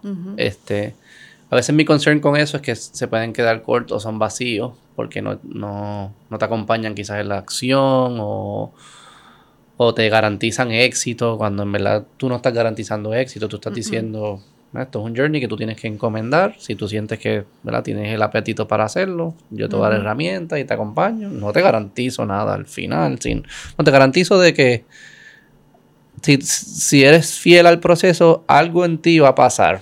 Quizás no sale la tienda de repostería, quizás eso no es lo que pasa, quizás no es el sueño como te lo estás imaginando, pero al- alguna evolución debe suceder. Claro, y al final de cuentas, y yo soy muy, muy enfática en esto, no se trata tanto del negocio que vas a construir, ni los millones o miles que vas a facturar, sino de en quién te vas a convertir. Mm. O sea, en qué persona te estás convirtiendo al final del proceso. Mira la cámara. Eh, porque a veces perdemos, eh, eh, en estos días yo escuchaba un mentor mío que decía, a veces, o sea, cuando tú vas a viajar, tú piensas en tu destino o en, o en montarte en el avión? O sea, cuando, ¿qué, qué te motiva a tomar la decisión? ¿El destino o el avión que vas a, a tomar? Para viajar. No, tú, tú tienes una meta, por ejemplo, un país que quiere un destino en tu bucket list. Quería ir ¿Qué es lo Israel, que te mueve? ir mucho, ¿Qué te mueve? ¿El modelo y el motor del avión donde te vas a montar o el destino al que quieres ir? El destino. ¿Verdad? El destino te mueve, el, Sí, sí. el avión pues hay distintas opciones. y Sí, sí, el, el camino de llegar no es lo que me... Claro, pero la gente se distrae ahí. Claro. La gente se distrae cuál es el camino, cuál es la hoja de ruta, cuál es el paso a paso. Mire, establezca primero su destino, a dónde usted quiere ir, que es lo primero que yo le digo a cualquier emprendedor que sueña con crear un proyecto de negocios o, oye, para proyectos personales de la vida también. ¿Qué rayos tú quieres en la vida? ¿Cuál es el destino al que quieres llegar? Porque el avión es solo un medio, te podías ir en barco también. Pero tú crees, fíjate, mm, es curioso porque hay, hay- hay como una confusión en mi cerebro aquí. Pues si yo lo comparo con, con digamos, estar en, en forma. O estar saludable, ¿verdad? Que requiere pues, una apariencia física, más te sientes bien y las métricas medicinales que te hagan. Este, yo puedo soñar con esa figura, pero ese sueño verdaderamente no es lo que no me hace comportarme de la manera que me va a llevar ahí. Es casi cuando me, me convierto obsesivo con los hábitos. De, mira, yo voy a comer así porque sí, porque sí. Y no voy a estar midiendo todo el tiempo si me estoy acercando, sino que me estoy obsesionando con Ujú, comer saludable, con hacer ejercicio, con los hábitos que yo sé que eventualmente llegarán a esa figura. So que yo sí entiendo que como que tiene que haber una visión de dónde quieres llegar y por ende eh, incorpora ciertos hábitos. Pero des- después tienes que enamorarte del proceso, porque el proceso es como que, ¿verdad? Esos son los que le meten, los claro, que se apasionan pero no por el es proceso. al revés. No es enamorarte del proceso y después decir para dónde vas. Es que porque sabes para dónde vas, es que coges este proceso. Te tienes que enamorar del proceso. Eh, en el libro Atomic Habits de James Clear, él dice que es más poderoso convertirte primero en la persona, asumir la identidad. Así, Sí. como fake it. No tanto fake it, sino asumir la identidad. ¿Cuál es la Él- él- diferencia? Él dice, por ejemplo, por ejemplo, él dice, un fumador que tiene la identidad de fumador y va a una fiesta y está tratando de dejar de fumar y le dicen, le ofrecen un cigarrillo, el fumador dice, no gracias, no estoy fumando, pero soy fumador, no estoy fumando hoy. El no estoy fumando es de un hábito. La identidad de fumador es identidad. Versus cuando la misma persona quiere dejar de fumar, va a una fiesta, le ofrecen un cigarrillo y dice, Yo no no, fumo". gracias, yo no fumo. Se está viendo con la se está viendo con la ruta terminada, se está imaginando el proyecto Sí, terminado. se está. Entonces tú, por ejemplo, con ese ejemplo que me pone, con la identidad de una persona saludable, decides comer de una forma. Con esa identidad. Ah, no estoy a dieta, yo no como eso. Claro, pero como tienes la Ah. identidad primero trabajada Sí, sí, sí, y esa identidad está inspirada en algo que te imaginaste, en una visión en el largo plazo, primero lo asumes y eso facilita el hábito. Qué curioso. Eso me suena. Yo escucho mucho a los comediantes. Y la carrera de los comediantes a mí siempre me ha fascinado. Porque ellos sí que. No hay forma. Y esto también le pasa a los atletas. Pero voy a usar el ejemplo de los comediantes. Tú, tú no puedes fake ser un buen comediante. Tú no puedes ser un comediante fraude. ¿Verdad? Ver- Verdaderamente te paras frente a personas y ellos se ríen, es casi inconsciente. O sea, no, ellos no pueden decidir reírse o no. O lo, o lo tiene o no lo tiene. Y eso lo tienes que, lo tienes que ir construyendo con mucho trial and error. Y hacer el ridículo por 10 años, es lo que ellos dicen. Tienes que estar 10 años haciendo el ridículo, ganando dinero de miseria, nadie sabe quién tú eres, todo esto, todo, todo, todo. Y que ellos dicen que uno de los momentos más importantes para ellos es cuando ellos llenan la planilla y en profesión escriben comediante. es como La que... identidad.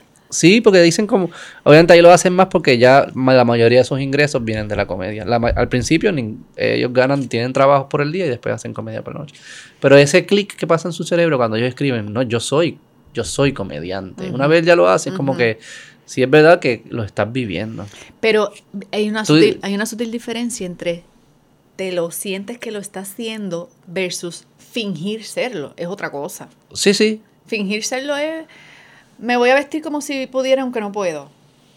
Pero cuando te levantas creyendo que tú eres una persona saludable, aunque todavía estés sobrepeso, eso ayuda a que tú tomes decisiones distintas de qué cantidad comerte, de qué haría una persona saludable al levantarse. ¿Se fumaría un cigarrillo o le daría una vuelta a la manzana a la urbanización? ¿Qué haría una persona saludable cuando sale de trabajar? ¿Sentarse a ver Netflix o se iría a, a caminar en la... O sea, con Mm. Sí, la sí. identidad diriges tus acciones. Sí, sí, lo entiendo. El What Would Jesus Do de la identidad que tú quieras vivir. Claro. Sé primero la persona en quien te quieres convertir, piensa como esa persona y las acciones se te van a hacer más fáciles, los hábitos van a ser más simples. Pero cuando siendo la que no eres, le quieres meter los hábitos de alguien que no eres, es más fácil quitarte de construir la carrera de los, nunca Había, nunca había pensado eso. Si no has leído ese libro y Sí, todo el mundo me lo recomienda, pero es que sí, tengo que leerlo. Y es Atomics por el tema de que lo reduce al átomo. Como tú haces la versión más simple de un hábito, tamaño átomo. Por eso es Atomic Habits. Y él dice, son unos pequeñísimos cambios lo que tienes que hacer para conseguir resultados brutales. Y una de las cosas que él dice es, en vez de obsesionarte con la meta, visualízala, pero pregúntate cuál es la identidad de la persona que consigue ese resultado. Sí, eso está fascinante. Yo como lo he hecho, nunca lo había pensado, pero yo como lo parece que lo estaba haciendo sin darme cuenta es, por ejemplo, el mundo de podcast, que es mi pasión, me gusta hacerlo, me gusta tener estas conversaciones. Yo consumo muchas personas que lo hacen y yo admiro. Y esas personas, como les he consumido tantas horas, ellos están como que en mi cerebro. Y cuando yo estoy actuando, ya sea en el podcast o cosas relacionadas, en el podcast o cosas relacionadas al podcast, fuera del podcast, yo pienso que ellos me están juzgando. Esas personas que son mis mm, estándares. Y yo digo, ¿qué haría esta persona? Oh, esta persona haría esto, ¿le gustaría o no? Y, y Eso mismo es, como si estuvieras absorbiendo la identidad de estas inspiraciones tuyas, construyendo un avatar tuyo. Un avatar, sí. De una persona que tiene un poquito de todos estos. Pues como te has convertido mentalmente en eso, eso influye en las luces que pone, en el background que tiene, en la forma en que se te das tu set, porque la, identidad te, te dirige las acciones.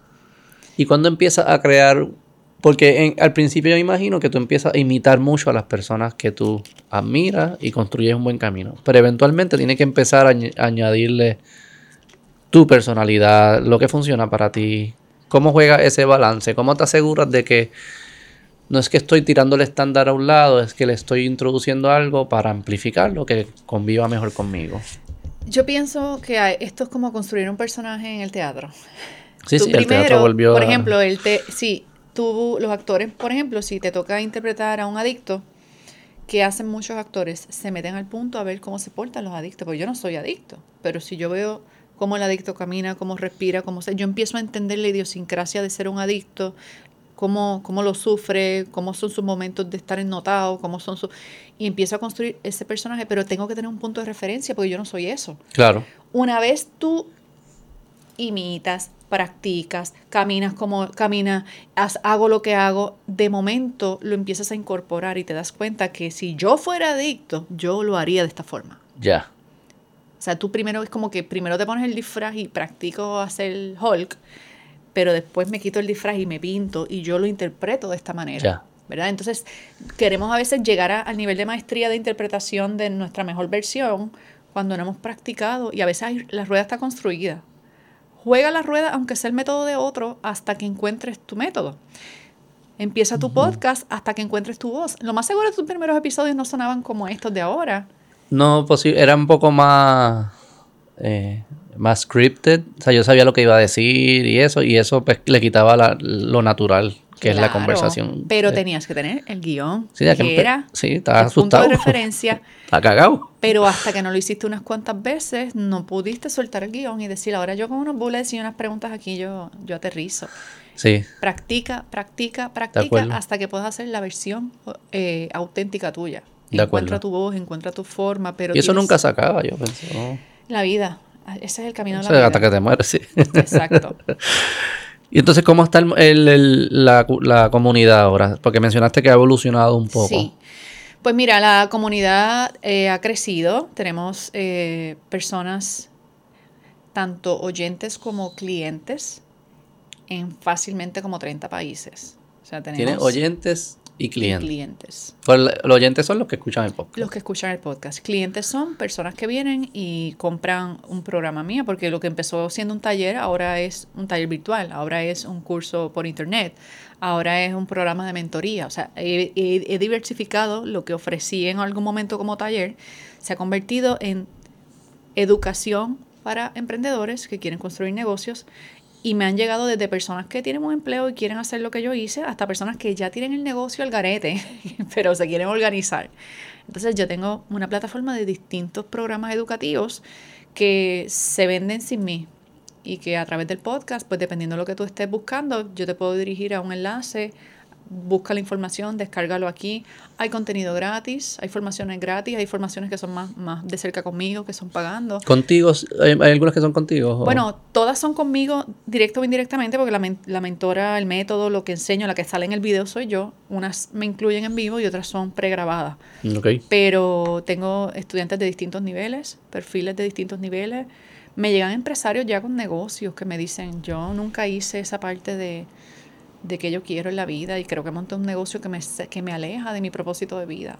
¿Pero es personal o es también consultoría de negocios? Me llegan personas que quieren la estrategia para llegar del punto A al punto B y yo ahí saco el arsenal de lo que vengo del mundo de la consultoría y hago un, plan de trabajo y vamos a su negocio y hacemos cosas.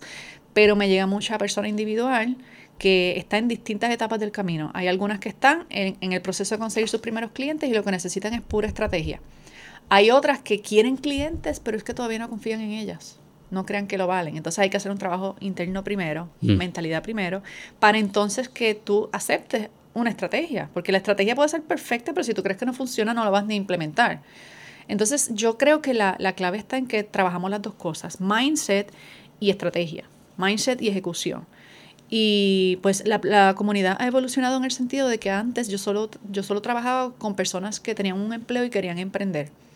Ahora yo trabajo con esos, pero también trabajo con personas que llegan con negocios creados y quieren, me, dicen, yo he hecho todo, todo el librito de los negocios, pero yo no he hecho ningún trabajo conmigo como empresaria. Yo no he trabajado, yo sigo trabajando como empleada en mi negocio. Yo no he hecho nada a nivel de transición mental. Yo no tomo decisiones como empresaria, tomo decisiones como, como empleado trabajo 8 o 10 horas al día como cuando era empleada. O sea, yo no he hecho la transición mental. Tengo la facturación, pero no tengo el estilo de vida que quería tener. ¿Cuál es la diferencia de, la mentalidad de un empleado y un empresario? El empleado tiene generalmente una mentalidad orientada al trabajo. El empresario tiene una mentalidad generalmente orientada a resultados, no a volumen de trabajo. Es más orientada al valor que entrega este proyecto o este producto o este servicio versus el empleado, ¿cuántas horas me toma hacer eso? Sí, uno es como el input de cuánta energía le metí a ese empleado. Siempre el empleado piensa en horas, en trabajo, en esfuerzo, en que, cuándo es mi día libre, en que, eh, es que eran tres horas lo que le iba a dedicar y ya llevo cuatro. El empresario está más por la línea de qué se requiere para tener este resultado. Resolverle al cliente algo. Resolver y a lo mejor no siempre es trabajo. O sea, es el hecho de que el empleado suele verlo todo como si no trabajo, no tengo ingresos. Quiero tener más ingresos, tengo que trabajar más. La mentalidad de empleado suele vincular todo con el esfuerzo del trabajo. Ya. La mentalidad de empresario lo ve con recursos, incluyendo el trabajo, pero el trabajo no es la única fuente. Claro. Y eso es por decirte una cosa, ¿verdad? Eh, planificamos la vida de formas distintas. La Marisa de hoy no planifica su vida como la Marisa de hace 10 años la planificaba. ¿Tú, tuviste, ¿Tú te acuerdas cuando tuviste ese shift? ¿O siempre tuviste la mentalidad empresarial? No. Yo sí recuerdo cuando yo empecé a tener mentalidad orientada a resultados siendo empleada. Con el tema de proyectos y estrategia, yo como que podía entender que, y muchos ejecutivos tienen la mentalidad desarrollada a resultados, orientada a resultados. Pero yo recuerdo pensar como que a mí no me importaba mucho cuánto trabajo había que hacer, yo quería entender qué tiene que pasar para que se logre el resultado. Pero cuando yo monté mi negocio, no, yo era completamente autoempleada. Yo trabajaba, yo vendía mis horas, yo solamente trabajaba pensando en que si yo no estaba presencial, el producto o el servicio no se podía entregar como se había prometido. Eh, organizaba mi vida alrededor del trabajo. Ahora organizo el trabajo alrededor de mi vida, mm. que es una perspectiva totalmente opuesta. Y valoraba mi tiempo de forma diferente a como lo valoro hoy. Pero eso no fue un momento que yo te puedo decir, apreté el botón y amanecí con mentalidad de, empresaria. Yo fui incorporándolo y para mí fue bien importante rodearme de personas que tenían negocio, ver a otros empresarios hacerlo. ¿Cómo lo hiciste? ¿Cómo alguien que se quisiera rodear de personas, de empresarios, cómo lo hace? Bueno, eh, busca mentores, eh, acércate a personas que admiras, a veces... ¿Y qué escríbeles y eso? Llámalo. Tú nunca sabes quién te... Pues te va a decir no un montón de gente, te va a ignorar un montón de gente, pero puede que uno o dos te digan, dale, pasa por la oficina. O dale, mira, tengo un programa en el que pues, recibo este practicantes o tengo personas que pueden estar cerca de mí o podemos intercambiar. Mm. ayúdame con este proyecto y en el proceso te enseño. Yo he hecho eso. Yo he tenido personas que me dicen, enséñame a hacer tal cosa. Eh, necesito ayuda con esto. Si me ayudas con esto, en el proceso de ayudarme te enseño cómo hacerlo y te llevas la receta. Eh, a veces yo he tenido mentores que literalmente yo me he metido a sus grupos de cosas que no me interesan con tal de estar cerca de ellos. Y por allá los conocí. Y después que los conocí, yo quisiera tu ayuda en esto, quisiera que me enseñaras a hacer esto. Y como ya hay una relación porque me metía a un grupo de algo, me metía... Por ejemplo, yo tengo un mentor que él es escritor ¿Ah, sí? español. Ajá. A mí no me, o sea, no me, yo me metí a un grupo de escritura no porque quería aprender a escribir, era porque quería estar cerca de él. Y pagué el programa y fui a todas sus clases con tal de que me tocara una oportunidad de hablar con él. Yo pagué ese precio de tiempo y dinero para estar cerca de una persona. ¿Y te tocó?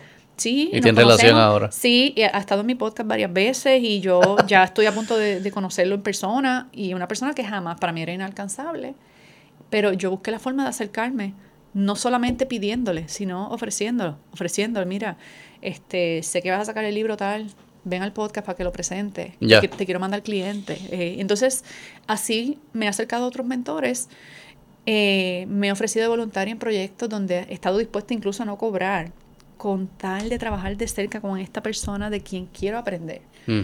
Y tienes que saber que, o sea, las cosas no te van a caer del cielo. Tú te tienes que mover a, a tocar la puerta. Y si esa puerta no te habla, pues toca la ventana. Si no te abre la ventana, tírate por la chimenea. Pero tú sigue buscando la manera. Hazlo pasar. Haz que pase, porque a veces nos quitamos de, ay, ya la traté y me dijeron que no. No, no, no, no. Un no no significa que no va a pasar, significa no aún. O es que hay algo mejor o te, to- te falta tocar la otra puerta, no es en esta. Sí, sí. Y es que yo, eh, y así siempre son. O sea, yo nunca he escuchado una historia de empresarios, grande o chiquito, que fue como que toqué la primera puerta, se abrió. eh, No, siempre es como un revolú y una suerte y una movida arriesgada y salió. Estaba viendo ahora la de. Gente, estas son más exageradas, pero la de Super Pump del fundador de Uber. O sea, son cosas que tú dices que estos tipos. Gente, esos otros, y también escuchando la biografía de Elon Musk. Eh, Es como una. En esos casos es una obsesión por la misión. No hay nada más importante que el resultado. En, en el caso de ellos es la misión. En el caso de Elon Musk es que vayamos a Marte, digamos, con los cohetes. En el de Uber es que pues exista Uber. Es. Ellos están pensando. Yo tengo que hacer todo lo posible para que esta misión se materialice. ¿Verdad? A veces cruzan rayas morales y eso. No, no, no, no estoy justificando eso. Pero sí se nota claramente que para hacer cosas de esa magnitud parece no haber otro camino. Hay un camino directo. Claro, y hay que estar dispuesto a pagar el precio. Sí. Y también que, que entiendas que el dinero es una consecuencia de la misión, no es la misión. No es la misión. Y muchos empresarios y soñadores que quieren emprender, se les va la bola en esto. En el dinero. Creen que el objetivo es la facturación. La facturación es una consecuencia de lo- del valor que estás aportando con tu misión. Ah, sí, en verdad. Bueno, tú lo ves como te dé la gana. No, no, no, que hay muchos así no. ah, no- sí, sí, sí. Mucha gente está en el negocio Porque en pensando. verdad, es- especialmente como, como en tu carrera hubiese, hubiese sido mucho más fácil. Eventualmente ibas a conseguir un trabajo ejecutivo. Yo creo que sí. Claro. Y hubiese sido más fácil que ser emprendedor y lo que fuese. Con toda En- en- probabilidad. si lo están viendo por dinero. Probablemente yo no quería seguir siendo empleado. Por eso, por eso. En mi caso, yo tenía una misión distinta. Yo quería servir desde un lugar de libertad. Yo quería poder poner toda la zambumbia de talentos y capacidades en la mesa y que sirviera la capacidad empresarial, sirviera el talento en el escenario, sirviera el poder de comunicación. Y yo decía, tiene que haber algo que yo pueda hacer por la gente con lo que ya yo soy. Sí, sí, pero fueron muchos, me imagino muchos dolores de cabeza emprender y noches de estrés y si le puedo pagar la nómina, si ah, tienes de eso, nómina. y de eso podemos hacer otro episodio, las de veces que me quedé sin poder pagar. Pero es porque eso está nómina. todo, eso, está, esto- eso viene en el package. Claro. Asegúrate que va a haber noches así, si vas a ser Y si empresario. vas a, emprese- si vas a emprender, tienes que saber que no, a veces nos enamoramos con la idea de lo que creemos que es tener un negocio, que es como se ve al otro lado del charco. Pero eh, hay, hay, una, hay una frase que yo uso mucho que dice, depender de un salario eh, no es fácil. Y emprender tampoco es fácil. Escoge en qué nivel de dificultad tú quieres vivir tu vida. Sí, sí. Hay, pues a veces el precio que pagas por tener un salario es que pues te tienes que someter a los requisitos y las cosas de la empresa, pero cada viernes tienes un cheque depositado y no te tienes que preocupar si la empresa vendió o no vendió, tú vas a comer y vas a tener tu dinero. Y los weekends está relax. Y, si es que si es que el trabajo que haces te tiene Claro. Pero sabes que sabes que podrías planificar unas vacaciones y que te bajen del avión, sabes que podrían que son cosas que me pasaron a mí, pero no piensas que por ser emprendedor la vida se te va a alinear automáticamente. Es una forma distinta de vivir. Una forma distinta de Eso es todo. Sí, sí. Y, y, los emprendedores siempre, yo digo que somos solucionólogos. Estamos siempre, no podemos evitar no estar buscando cómo resolver problemas. Porque nuestro trabajo es resolver los problemas de nuestros clientes. Sí. Pero he aprendido que no funciona mucho en, la, en las relaciones personales con mi esposa. bueno, bueno, bueno. En estos momentos hay que decir, ¿no? Como ella dice, ella me dice, escuchar para escuchar. No estoy dando soluciones. No es, no es que siempre vas a proponer sí, sí, pero la que solución. ella me lo dice. y yo le pregunto, ¿este es escuchar para escuchar o quiere...? Ajá, exacto. Y me dice, escuchar, pero Escuchar para entender, escuchar por escuchar o escuchar para resolver. Porque a veces estamos escuchando pensando en lo que queremos contestar y entonces no escuchamos lo que, lo que realmente nos querían decir. O a veces que quieren que decirte y ya. No, ya, no, no quieren que, que te conteste, exacto. el, emprendedor tiene un espíritu de casi es casi se nos hace inevitable, aunque no lo verbalice. Yo no lo dije, pero me lo llevo y estoy todo el camino buscando la solución al problema, aunque no me lo hayan pedido. Es como que no puedo no serlo. Está en mi identidad. Sí, sí. sí, sí. Y no sé si es un tema de, de, de cómo está cableado mi cerebro. Siempre fue así. Cuéntame de tu juventud en la Junta. Yo acá de, de, San Juan, como que no, no, no, nunca he pensado cuán distintas nuestras crianzas pueden haber sido. La vida Imagino que sí, es distinta. Sí, Adjunta, si vas a hoy, hoy por hoy, sigue siendo un pueblito sin semáforos, donde pues se camina el pueblo a pie. Yo iba a pie a mi escuela, eh, y era como todo el mundo se conoce. Yo soy la hija de fulano, la hermana de Perencejo, la hija, la nieta de aquel. Mis años en adjuntas, eh, ay, los atesoro mucho. Sí. Yo siento que mucho de lo que soy hoy es por los valores con los que me crié, los ambientes en los que me crié. Eh, como todo, hubo cosas que hubiera querido que fueran distintas, pero, por ejemplo, mi abuelo fue dueño de ferretería toda la vida, mm. frente a la plaza, y mi apellido, Belvis, es un apellido que todo el mundo sabe quién es Belvis, porque Belvis era el de la ferretería por 30 años. Entonces, mi abuelo le dio trabajo a mucha gente, mucha gente me conoce porque tu abuelo fue mi jefe o porque... Y mi abuelo murió hace más de 20 años, o sea, tampoco es que él es una persona hoy, pero que está ahí, pero que el legado, yo he visto el efecto del legado, de la gente ah. que le ayudó, de las personas, las casas que se pudieron construir con las maderas que él vendía. Entonces, siempre veía a mi abuelo como este ser generoso que genuinamente, más allá de tener un negocio, quería ayudar. Mm. Y yo siento que, que yo, tengo mucho de mi abuelo. ¿Ah, en, mi forma de ser, en este, este asunto de, de emprender viene muy, muy, de la vena de ese lado de mi familia paterna. Eh, me estudié en la escuela pública, toda mi escuela, desde kinder hasta escuela superior me gradué del sistema público y a diferencia de cómo es acá en el área metro, que las escuelas públicas, mi impresión es que son como que las más peligrosas o donde más drogas o armas hay. En el campo es al revés. ¿Ah, la calidad académica es, suele ser más flojita en las academias privadas. Y los estudiantes que rompen el College Board, que rompen ¿Ah, las curvas en, en las universidades, como me pasó a mí, cuando vienes a ver, salen de escuelas públicas en el campo. ¿Y por qué van a las privadas? Porque algunos van en privadas allá. Porque... Religiones o Temas de colegio católico. O de que es que mi papá y mi abuela y mi tía, todo el mundo son tradición. tradición. Eh, a veces estigma de que ah, la escuela pública sigue, sigue siendo donde va la gente pobre o donde van los adictos o donde va... Yo te tengo que decir que mi experiencia en la escuela pública fue como, yo siempre me sentí como que yo estaba en unas super escuelas. Yo no tenía conciencia de lo que era yo no veía la diferencia entre el que estaba en la, en la academia y el que estaba acá. Y de hecho, las academias privadas en adjuntas de mi época llegaban hasta noveno grado. Y en la escuela superior se encontraban todos. O se iban para otro pueblo a estudiar la escuela superior. Se ah, iban para Utuado, se iban para Ponce.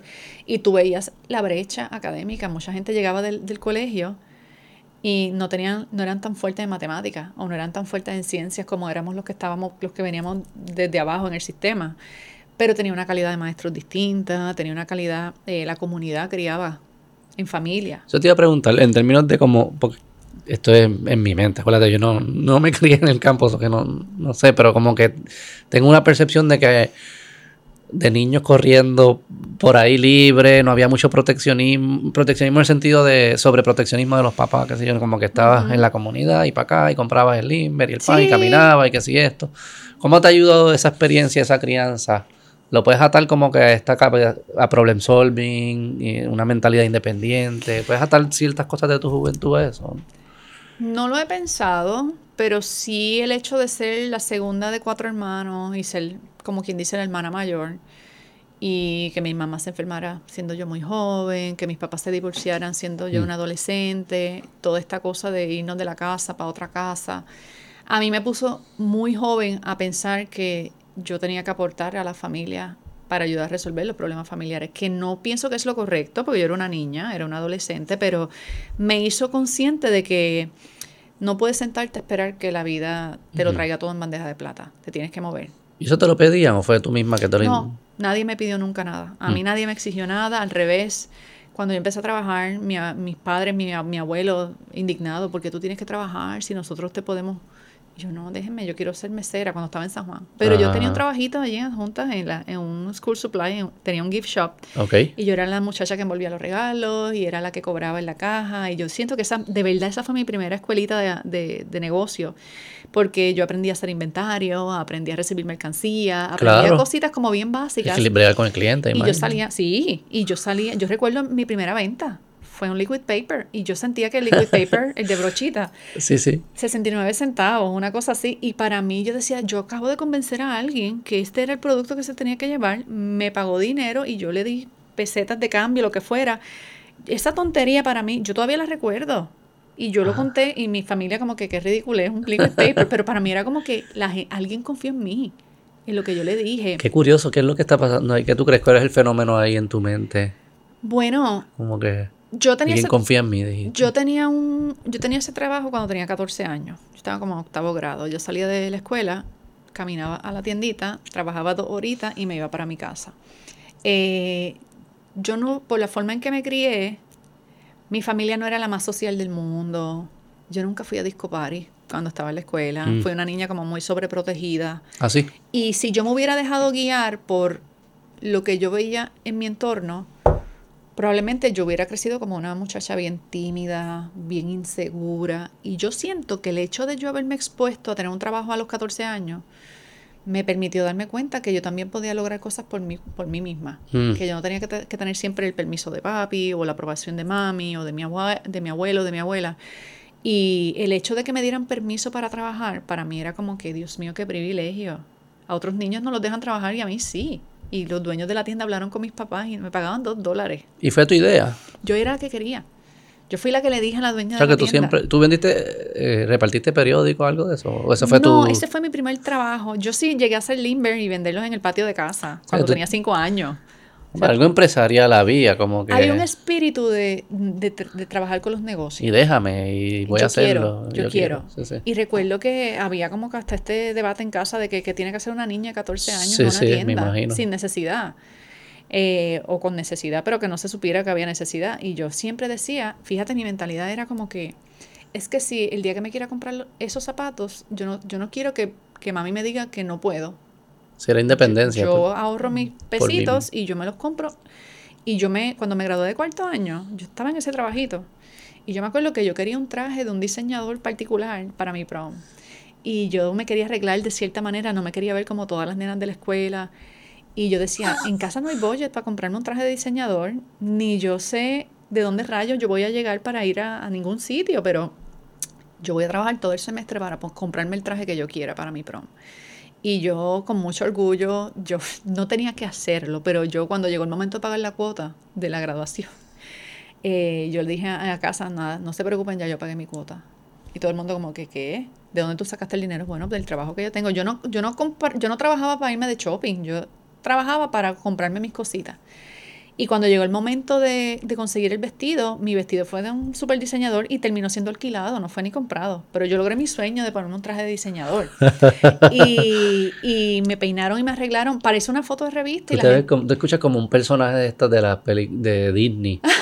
que como que siempre estaba por el lado haciendo su plan y todo el mundo tenía un plan para ella, pero yo voy a hacer mi plan y no voy a, no, no, no se preocupen, yo lo voy a hacer y lo hacía. Sí, y la verdad del caso es que ahora yo miro para atrás y digo que sí, que desde muy niña tenía como ese espíritu emprendedor de, se supone que yo no pueda, pero yo quiero, y yo, yo quiero ese, y yo quiero el de ese diseñador.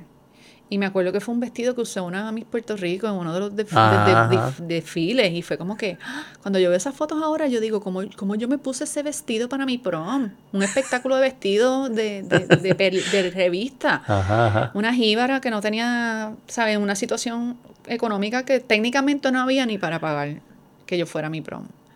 y, como, y no era un asunto de demostrar, es que ese era el que yo quería como se veía. Yo me quería sentir bonita ese día. ¿Eres así obsesiva cuando te identificas? Yo quiero eso, nadie me va a detener y lo voy a conseguir. No sé si me obsesiono, pero cuando me enamoro de una idea, es como que no puedo parar hasta que, hasta que consigo la solución. Hasta que consigo cómo se hace. En estos días se me metió una idea en la cabeza y yo le hablé a personas de mi equipo de trabajo como que yo quiero aprender, yo quiero averiguar cómo se hace esto. Algo que yo vi. ¿Cuál es la plataforma con la que uno llega ahí? Me están averiguando, pero yo no he podido dormir pensando en que déjame darle un Google search, déjame preguntarle a ChatGPT, déjame preguntarle aquí y allá. Y ya averigüé y ya mandé a pedir una cotización porque conseguí una compañía que hace lo que yo quiero. Mi equipo no lo sabe, pero ya yo me estoy moviendo por acá. Ya lo saben ahora. Es que no puedo no hacerlo. Y si eso es ser obsesivo, pues sí, tengo unos ranguitos ahí obsesivos cuando se me mete algo en la cabeza. ¿Y, y has pensado escuchando tu trayectoria pienso que va a haber otro capítulo. No creo que este sea el último, este, el de renuncia feliz. ¿Has pensado cuál es el próximo? Justo estoy en ese proceso. Eh, yo siento que renuncia feliz no es que llegó a su fin, ni que esté, es que ha evolucionado. Y yo siento que mucho de lo que yo tenía que decir sobre empezar negocios, escalar negocios, casi todo está mm. contenido. Son casi dos mil episodios. Mm. O sea, he dicho y a veces he repetido el mismo mensaje de distintas maneras. Yo pienso que yo voy a seguir haciendo podcast, pero estoy entrando a, responder a un llamado de un trabajo más profundo, quizá a un nivel un poquito más espiritual, quizá a un nivel un poquito más de despertar de conciencia. Hmm. Porque yo siento que todo lo que yo he podido, lo mucho o lo poco que he creado, ha sido una consecuencia del trabajo interior que he hecho. Okay. Y mucha gente quiere el resultado sin pasar por el proceso. Y yo encuentro, como dijimos ahorita, que tienes que saber a dónde quieres ir, pero te tienes que enamorar del proceso y estar dispuesto a, pasar por un, pues, si, si no es simplemente, ay, voy a superar mis miedos, no, ¿de dónde vienen tus miedos? ¿Por qué tienes ese miedo? ¿Cómo enfrentamos ese miedo? Vamos para adentro con el miedo y cuando salgo al otro lado con ese miedo manejado, atravesado, ah, entonces es que me atrevo a vender, entonces es que me atrevo a emprender. Y siento, eh, cada vez que hablo de un tema un poquito más así como de naturaleza, no motivacional, como más interior, más, eh, yo digo que raya en lo espiritual, la comunidad se revuelca. Es como que de momento me tiro un episodio así un poquito más esotérico. Se revuelca positivamente. Para bien. Pues va a hablar de eso. Y me están diciendo que porque yo no hago un podcast además de Renuncia Feliz, donde yo hablé de estos temas que son un poco más profundos. Y yo lo he resistido, yo he querido de vez en cuando más que hablar en mi único podcast de esto. Eh, y siempre tengo los mensajitos como cuando me escribían, hasta un taller de tal cosa, dale, yo quiero ir. Pues yo estoy teniendo ese llamado en estos momentos. Y estoy con esa semillita, esa inquietud de, habla de estos temas, habla de tus noches oscuras del alma, habla de cuando pensaste que la vida no tenía sentido, habla de de cómo atravesaste la depresión, habla de los procesos de sanación que viviste, eh, los, procesos que yo no hablo cuando estamos hablando de negocio, porque estamos hablando de negocio y de números y de cifras y de estrategia. Y siempre que toco un poquito, es como que, oh my God, llevo dos noches soñando con lo que dijiste, a mí me está pasando lo mismo, por favor háblanos de esto. Entonces la comunidad siento que o ha madurado conmigo o me está llegando otro tipo de oyente que está conectando, la excusa es emprender, pero se están dando cuenta que hay un camino interior que atravesar. Y pues no sé cómo se va a llamar, no sé por dónde va a salir, pero de que, va, de que van a ser, van a ser porque ya, ya está llegando el punto donde me está, me está despertando por las noches. Ya estoy como con ese propósito muy presente y, y, cada vez más tengo personas que se me acercan y me dicen, eh, soñé que hiciste tal cosa, soñé que te vi en tal sitio y yo todo eso lo veo como señales, como que... Qué curioso. Tengo que hablar de estos temas. Sí, yo lo he pensado, eh, cuando yo veo el movimiento motivacional y yo veo que cuando tocan esos temas es que empieza a conectar con las personas, yo me he dado cuenta y yo tuve una predicción que yo creo que todos están tratando de construir como lo que las religiones en algún momento hicieron y quizás no están funcionando para algunas personas. Este, y que va a ser curioso, ya pensando filosóficamente, si, si, uno lo puede hacer sin replicar una religión y si y si estos cuentos sobrenaturales que tienen las religiones también como que eh, estoy curioso desde, desde afuera a ver como que si las religiones que nosotros tenemos son producto de este mismo proceso y se dieron cuenta que esto es lo para que funcione pues tienes que crearlo con símbolos y música y con cuentos y porque explicar algo espiritual de una forma lógica no conecta igual que si haces un cuento y que si creas un estándar y le llamas un nombre. Si quieres, si quieres tripear con ese tema, Búscate el libro de. Se llama Sapiens. Sí, sí, Yuval Noah Harari. ¿Lo, leíste? Sí, lo leí. De humanos a dioses, de animales a dioses. el de Sapiens, no me acuerdo el subtítulo, pero sí, es el Sapiens, conozco que es la historia de la humanidad. Y él habla, tiene un capítulo donde habla esto mismo: dice, los negocios, las empresas, los movimientos, las marcas, solo son historias que el ser humano se hizo en el que reclutó a otros en creer la historia y logró que, a cambio de esa historia, paguen dinero, muevan las masas, hagan guerra. Eh, y, sí. es como que todo está construido en historias. Yo no, yo no me creo que tengo el monopolio de la verdad. Yo no me creo que lo que yo digo es lo que es. Solo te puedo decir, a mí esto me funcionó. Esto lo descubrí. O en el momento en que empecé a creer que esto era posible, entonces tuve la fuerza para hacerlo. Mientras creía que no era posible, si es verdad o no, no me importa. Sí, sí. Funciona. Y, y, pues, las intervenciones que, hubo en ti, hubo, hubo estos elementos como de cuentos, hubo elementos de música, de símbolos, de reglas. Mm, no, bueno, no tanto. no tanto así como decir me aprendí esta cancioncita o hice este mantra o hice esta oración. Incorporaba en las prácticas que tenía pero no porque había que hacerlo. Era como que, pues, pues sí, estoy haciendo yoga y en la clase al final cantan un, mantra y se acabó la clase. Pero yo no puedo decir el mantra me sanó. La clase de yoga me sanó, ni el maestro de yoga me sanó. Lo que pasaba en mi mente mientras yo estaba en mi práctica de yoga me enseñó una información de mí que yo no sabía. Eh, como una postura me sacaba las lágrimas y me llevaba a un momento de rencor que yo tenía que perdonar a través de una postura. ¿Qué caramba es eso? Es pues una experiencia espiritual. Si alguien está oyendo esto y practica yoga y le ha pasado esto, sabe de lo que yo estoy hablando. Sí, sí. Eh, cosas como intuiciones que han llegado en momentos como que es como que sal y dile a esta persona tal cosa. ¿Por qué? No, ridícula. Hazlo. este llamado, el impulso a hacer algo y terminó siendo que de, esa, de esa intervención surgió una oportunidad, surgió un proyecto sin ninguna base de referencia. Yo no sé lo que hay al frente, arriba, debajo. A lo mejor es un invento de mi mente, pero me ha dado resultados. Y yo quiero contar esa parte de la historia que la gente no sabe. Sí, sí. Que realmente yo siento que todo lo que pude hacer después es una consecuencia de que atendí esa parte. Sí. Hay gente que ni la atiende ni no, simplemente la ignora. Sí. Si está ahí o no, pues quién sabe. Pero en mi caso ha sido fundamental el trabajo que yo he hecho con ese aspecto de mi vida y yo te puedo asegurar hoy que hubiera, no hubieran sido 14 meses buscando empleo, hubieran sido 20 meses, hubieran sido 25 y eventualmente hubiera encontrado un empleo y eventualmente hubiera, quién sabe a dónde hubiera ido mi historia. Porque se quebró algo en mí porque la bancarrota no fue solo financiera, fue espiritual, fue emocional, fue... Un shock. Ese quiebre provocó que, por decirlo simbólicamente, que las piezas rotas, fundidas, hicieran una nueva versión mía. Y esa nueva versión a mí me gusta más hoy que la versión que yo era antes. Esa transformación, los japoneses le llaman de una forma, cuando una taza se rompe, la sellan con oro y hacen una pieza de colección para que, pues, es, pero si se supone que la pieza quede más bonita que lo que era antes. Mm. Eso tiene un nombre, no ¿Ah, me acuerdo cómo se llama. Eh, después te lo busco y te lo envío para que lo puedas reseñar. Pero el punto es que pues hay personas que prefieren seguir su vida sin experimentar estos quiebres, sin estar dispuestos a romperse en el proceso. Y yo pienso que, ¿qué me hubiera pasado a mí si, si, si esa supuesta desgracia no me sucede? Si no te despiden. Si no me despiden y yo hubiera seguido mi vida con el deseo de emprender, pero nunca me hubiera atrevido. Y si yo, o sea, el que era mi jefe murió en su oficina hace como dos, años, el que me despidió. De un infarto. En la oficina. Sí. Ah, y yo siempre pienso como que, y esa pudo haber sido yo. Sí, sí.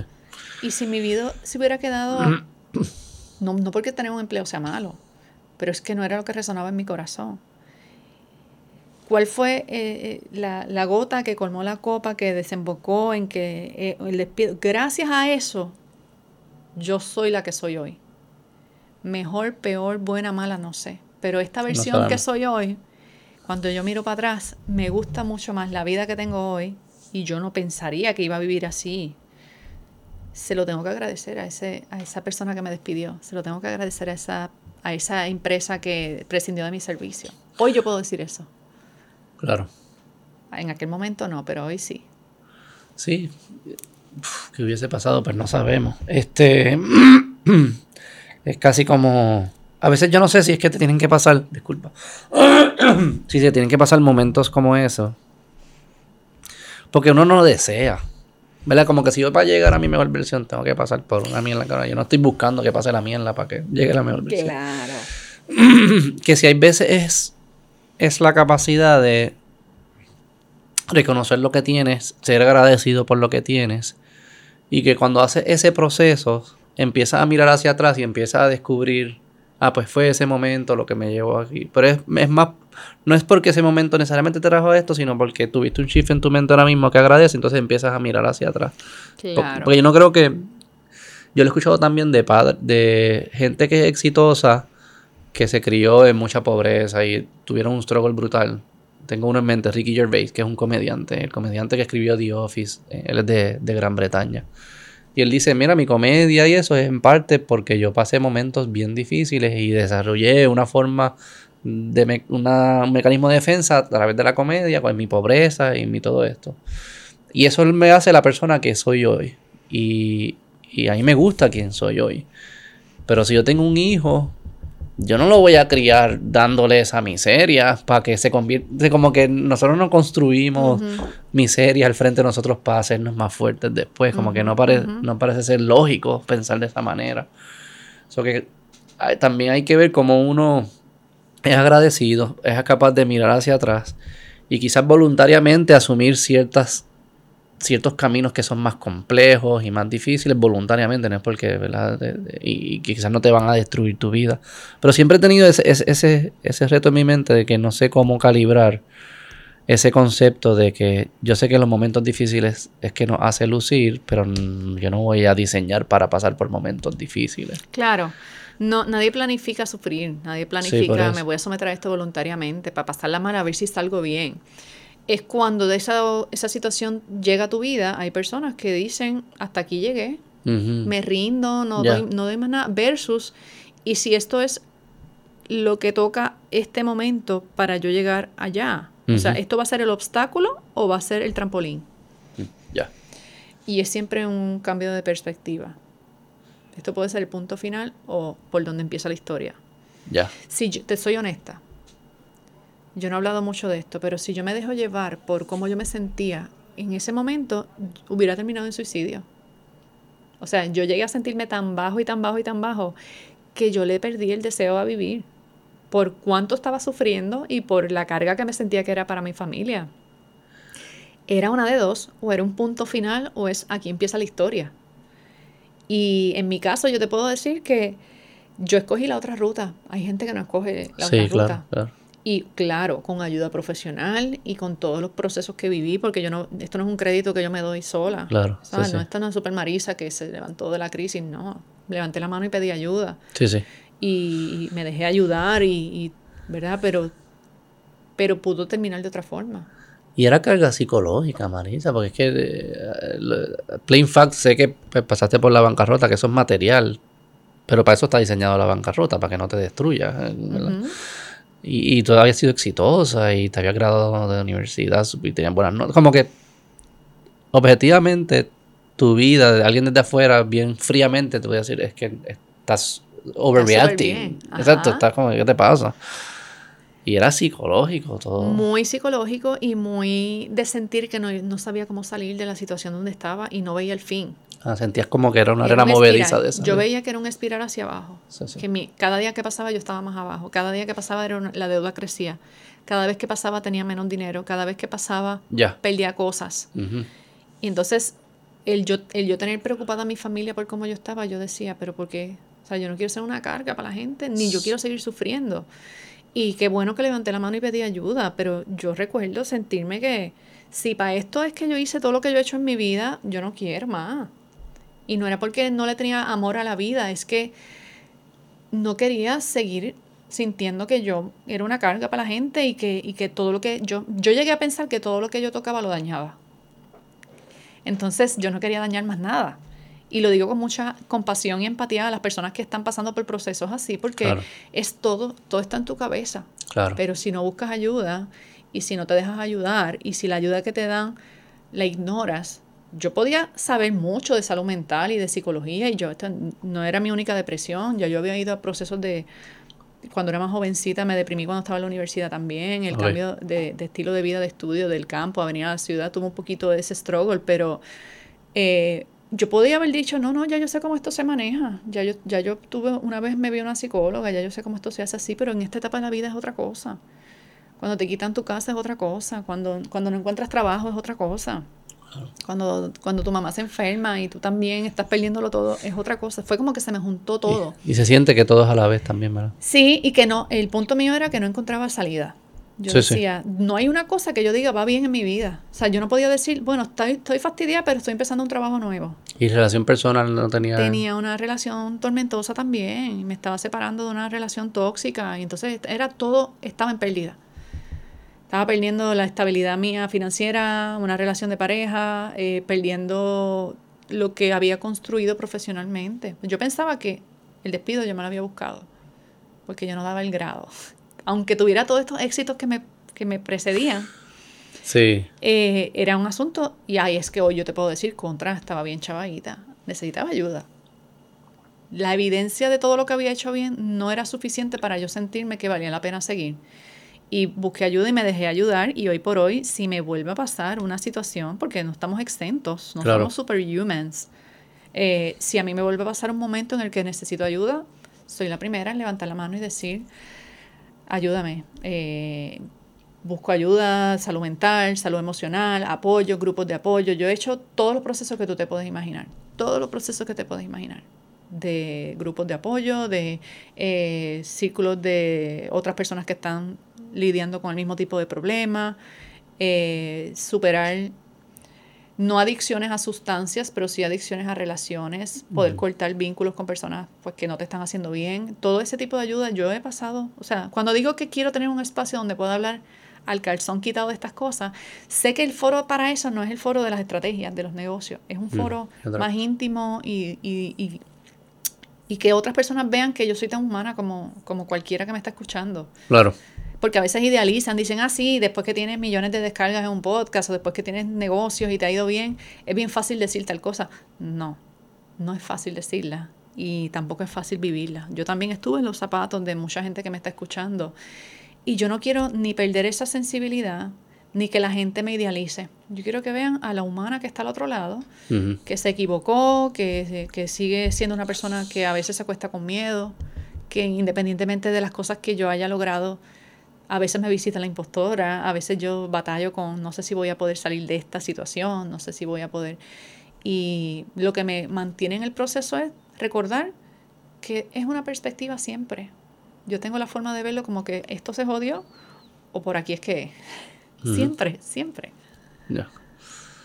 Me alegro, me alegro que, que haya salido, obviamente, y que te pueda conocer y creo que ese proyecto suena interesante. Si te puedo ayudar de alguna manera. Ay, gracias, gracias. Me dejas saber. Este, vámonos, demos dos horas ya. Y a rayo, ¿cómo va a ser? Sí, te lo dije. Eh, ¿Quieres promocionar ahí tu...? Promociona tu contenido, tu... ¿La consultoría la sigue haciendo, la de negocio?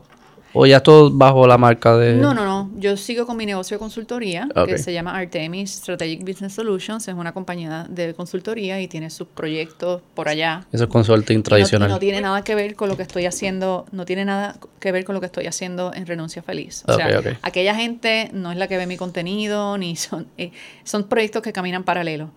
Eh, si me quieres buscar en las redes sociales, estoy como arroba renuncia feliz, todo corridito. Eh, el podcast se llama así también, Renuncia Feliz Podcast. Sale en Spotify, Apple Podcast, Google Podcast, Audible, YouTube, en todas las plataformas donde se puede escuchar audio. Eh, aunque sale en YouTube, no se ve el video del podcast, lo que, se, lo que es una Sí, sale como una imagen. Sí, sí, Ajá, eh, pero lo puedes escuchar en la plataforma que quieras. El contenido sale todos los días, es un podcast diario. ¿Lo grabas diario? Eh, a veces hago batch. De, en una sentada grabo varios episodios. ¿Cuántos minutos son? Cortos, 20 minutos, 15 minutos, 25 minutos. ¿Cinco días a la semana? ¿Siete días a la semana? Hace como tres o cuatro meses estoy en solo en cinco días, pero estuve por varios años. Es un montón de contenido. sí, no, hay contenido y ahí pueden ver la evolución desde el día 1 hasta el sol de hoy, porque los episodios del 2018 los puedes escuchar todavía. Eh, tengo ese programa, eh, a través del podcast siempre se enteran de cuando tengo eventos, cuando tengo, y también en las redes sociales, cuando tengo talleres, doy muchos talleres libres de costo para enseñar a comenzar este proceso de emprender, para profundizar en otros temas de la parte de, negocio. Y de vez en cuando saco por ahí algún tema de desarrollo personal, de mentalidad. Mis programas todos incluyen la parte de la mentalidad. Eh, tengo grupos de estudio, todo eso lo comparto por allá, ¿verdad? Porque eh, abro y cierro esos espacios por temporada, así que no, no, me atrevo a decirte aquí, vayan a tal fecha, porque... No, no, busquen la, página y ahí... Sigan las redes sociales, sigan el podcast y por allá se van a enterar de todo lo que hago. ¿La pasaste bien? Súper bien, me encantó, jamás pensé que íbamos a hablar así de un espectro tan amplio. Te lo dije, yo solo tengo una pregunta y es la primera. Gracias eh, por invitarme. Eh, de verdad la pasé muy bien y me, ayudó como a poner en perspectiva cosas que ni, yo había analizado. Me alegro mucho. Aquí a la orden. Gracias. Gracias a ti, Marisa. Bye.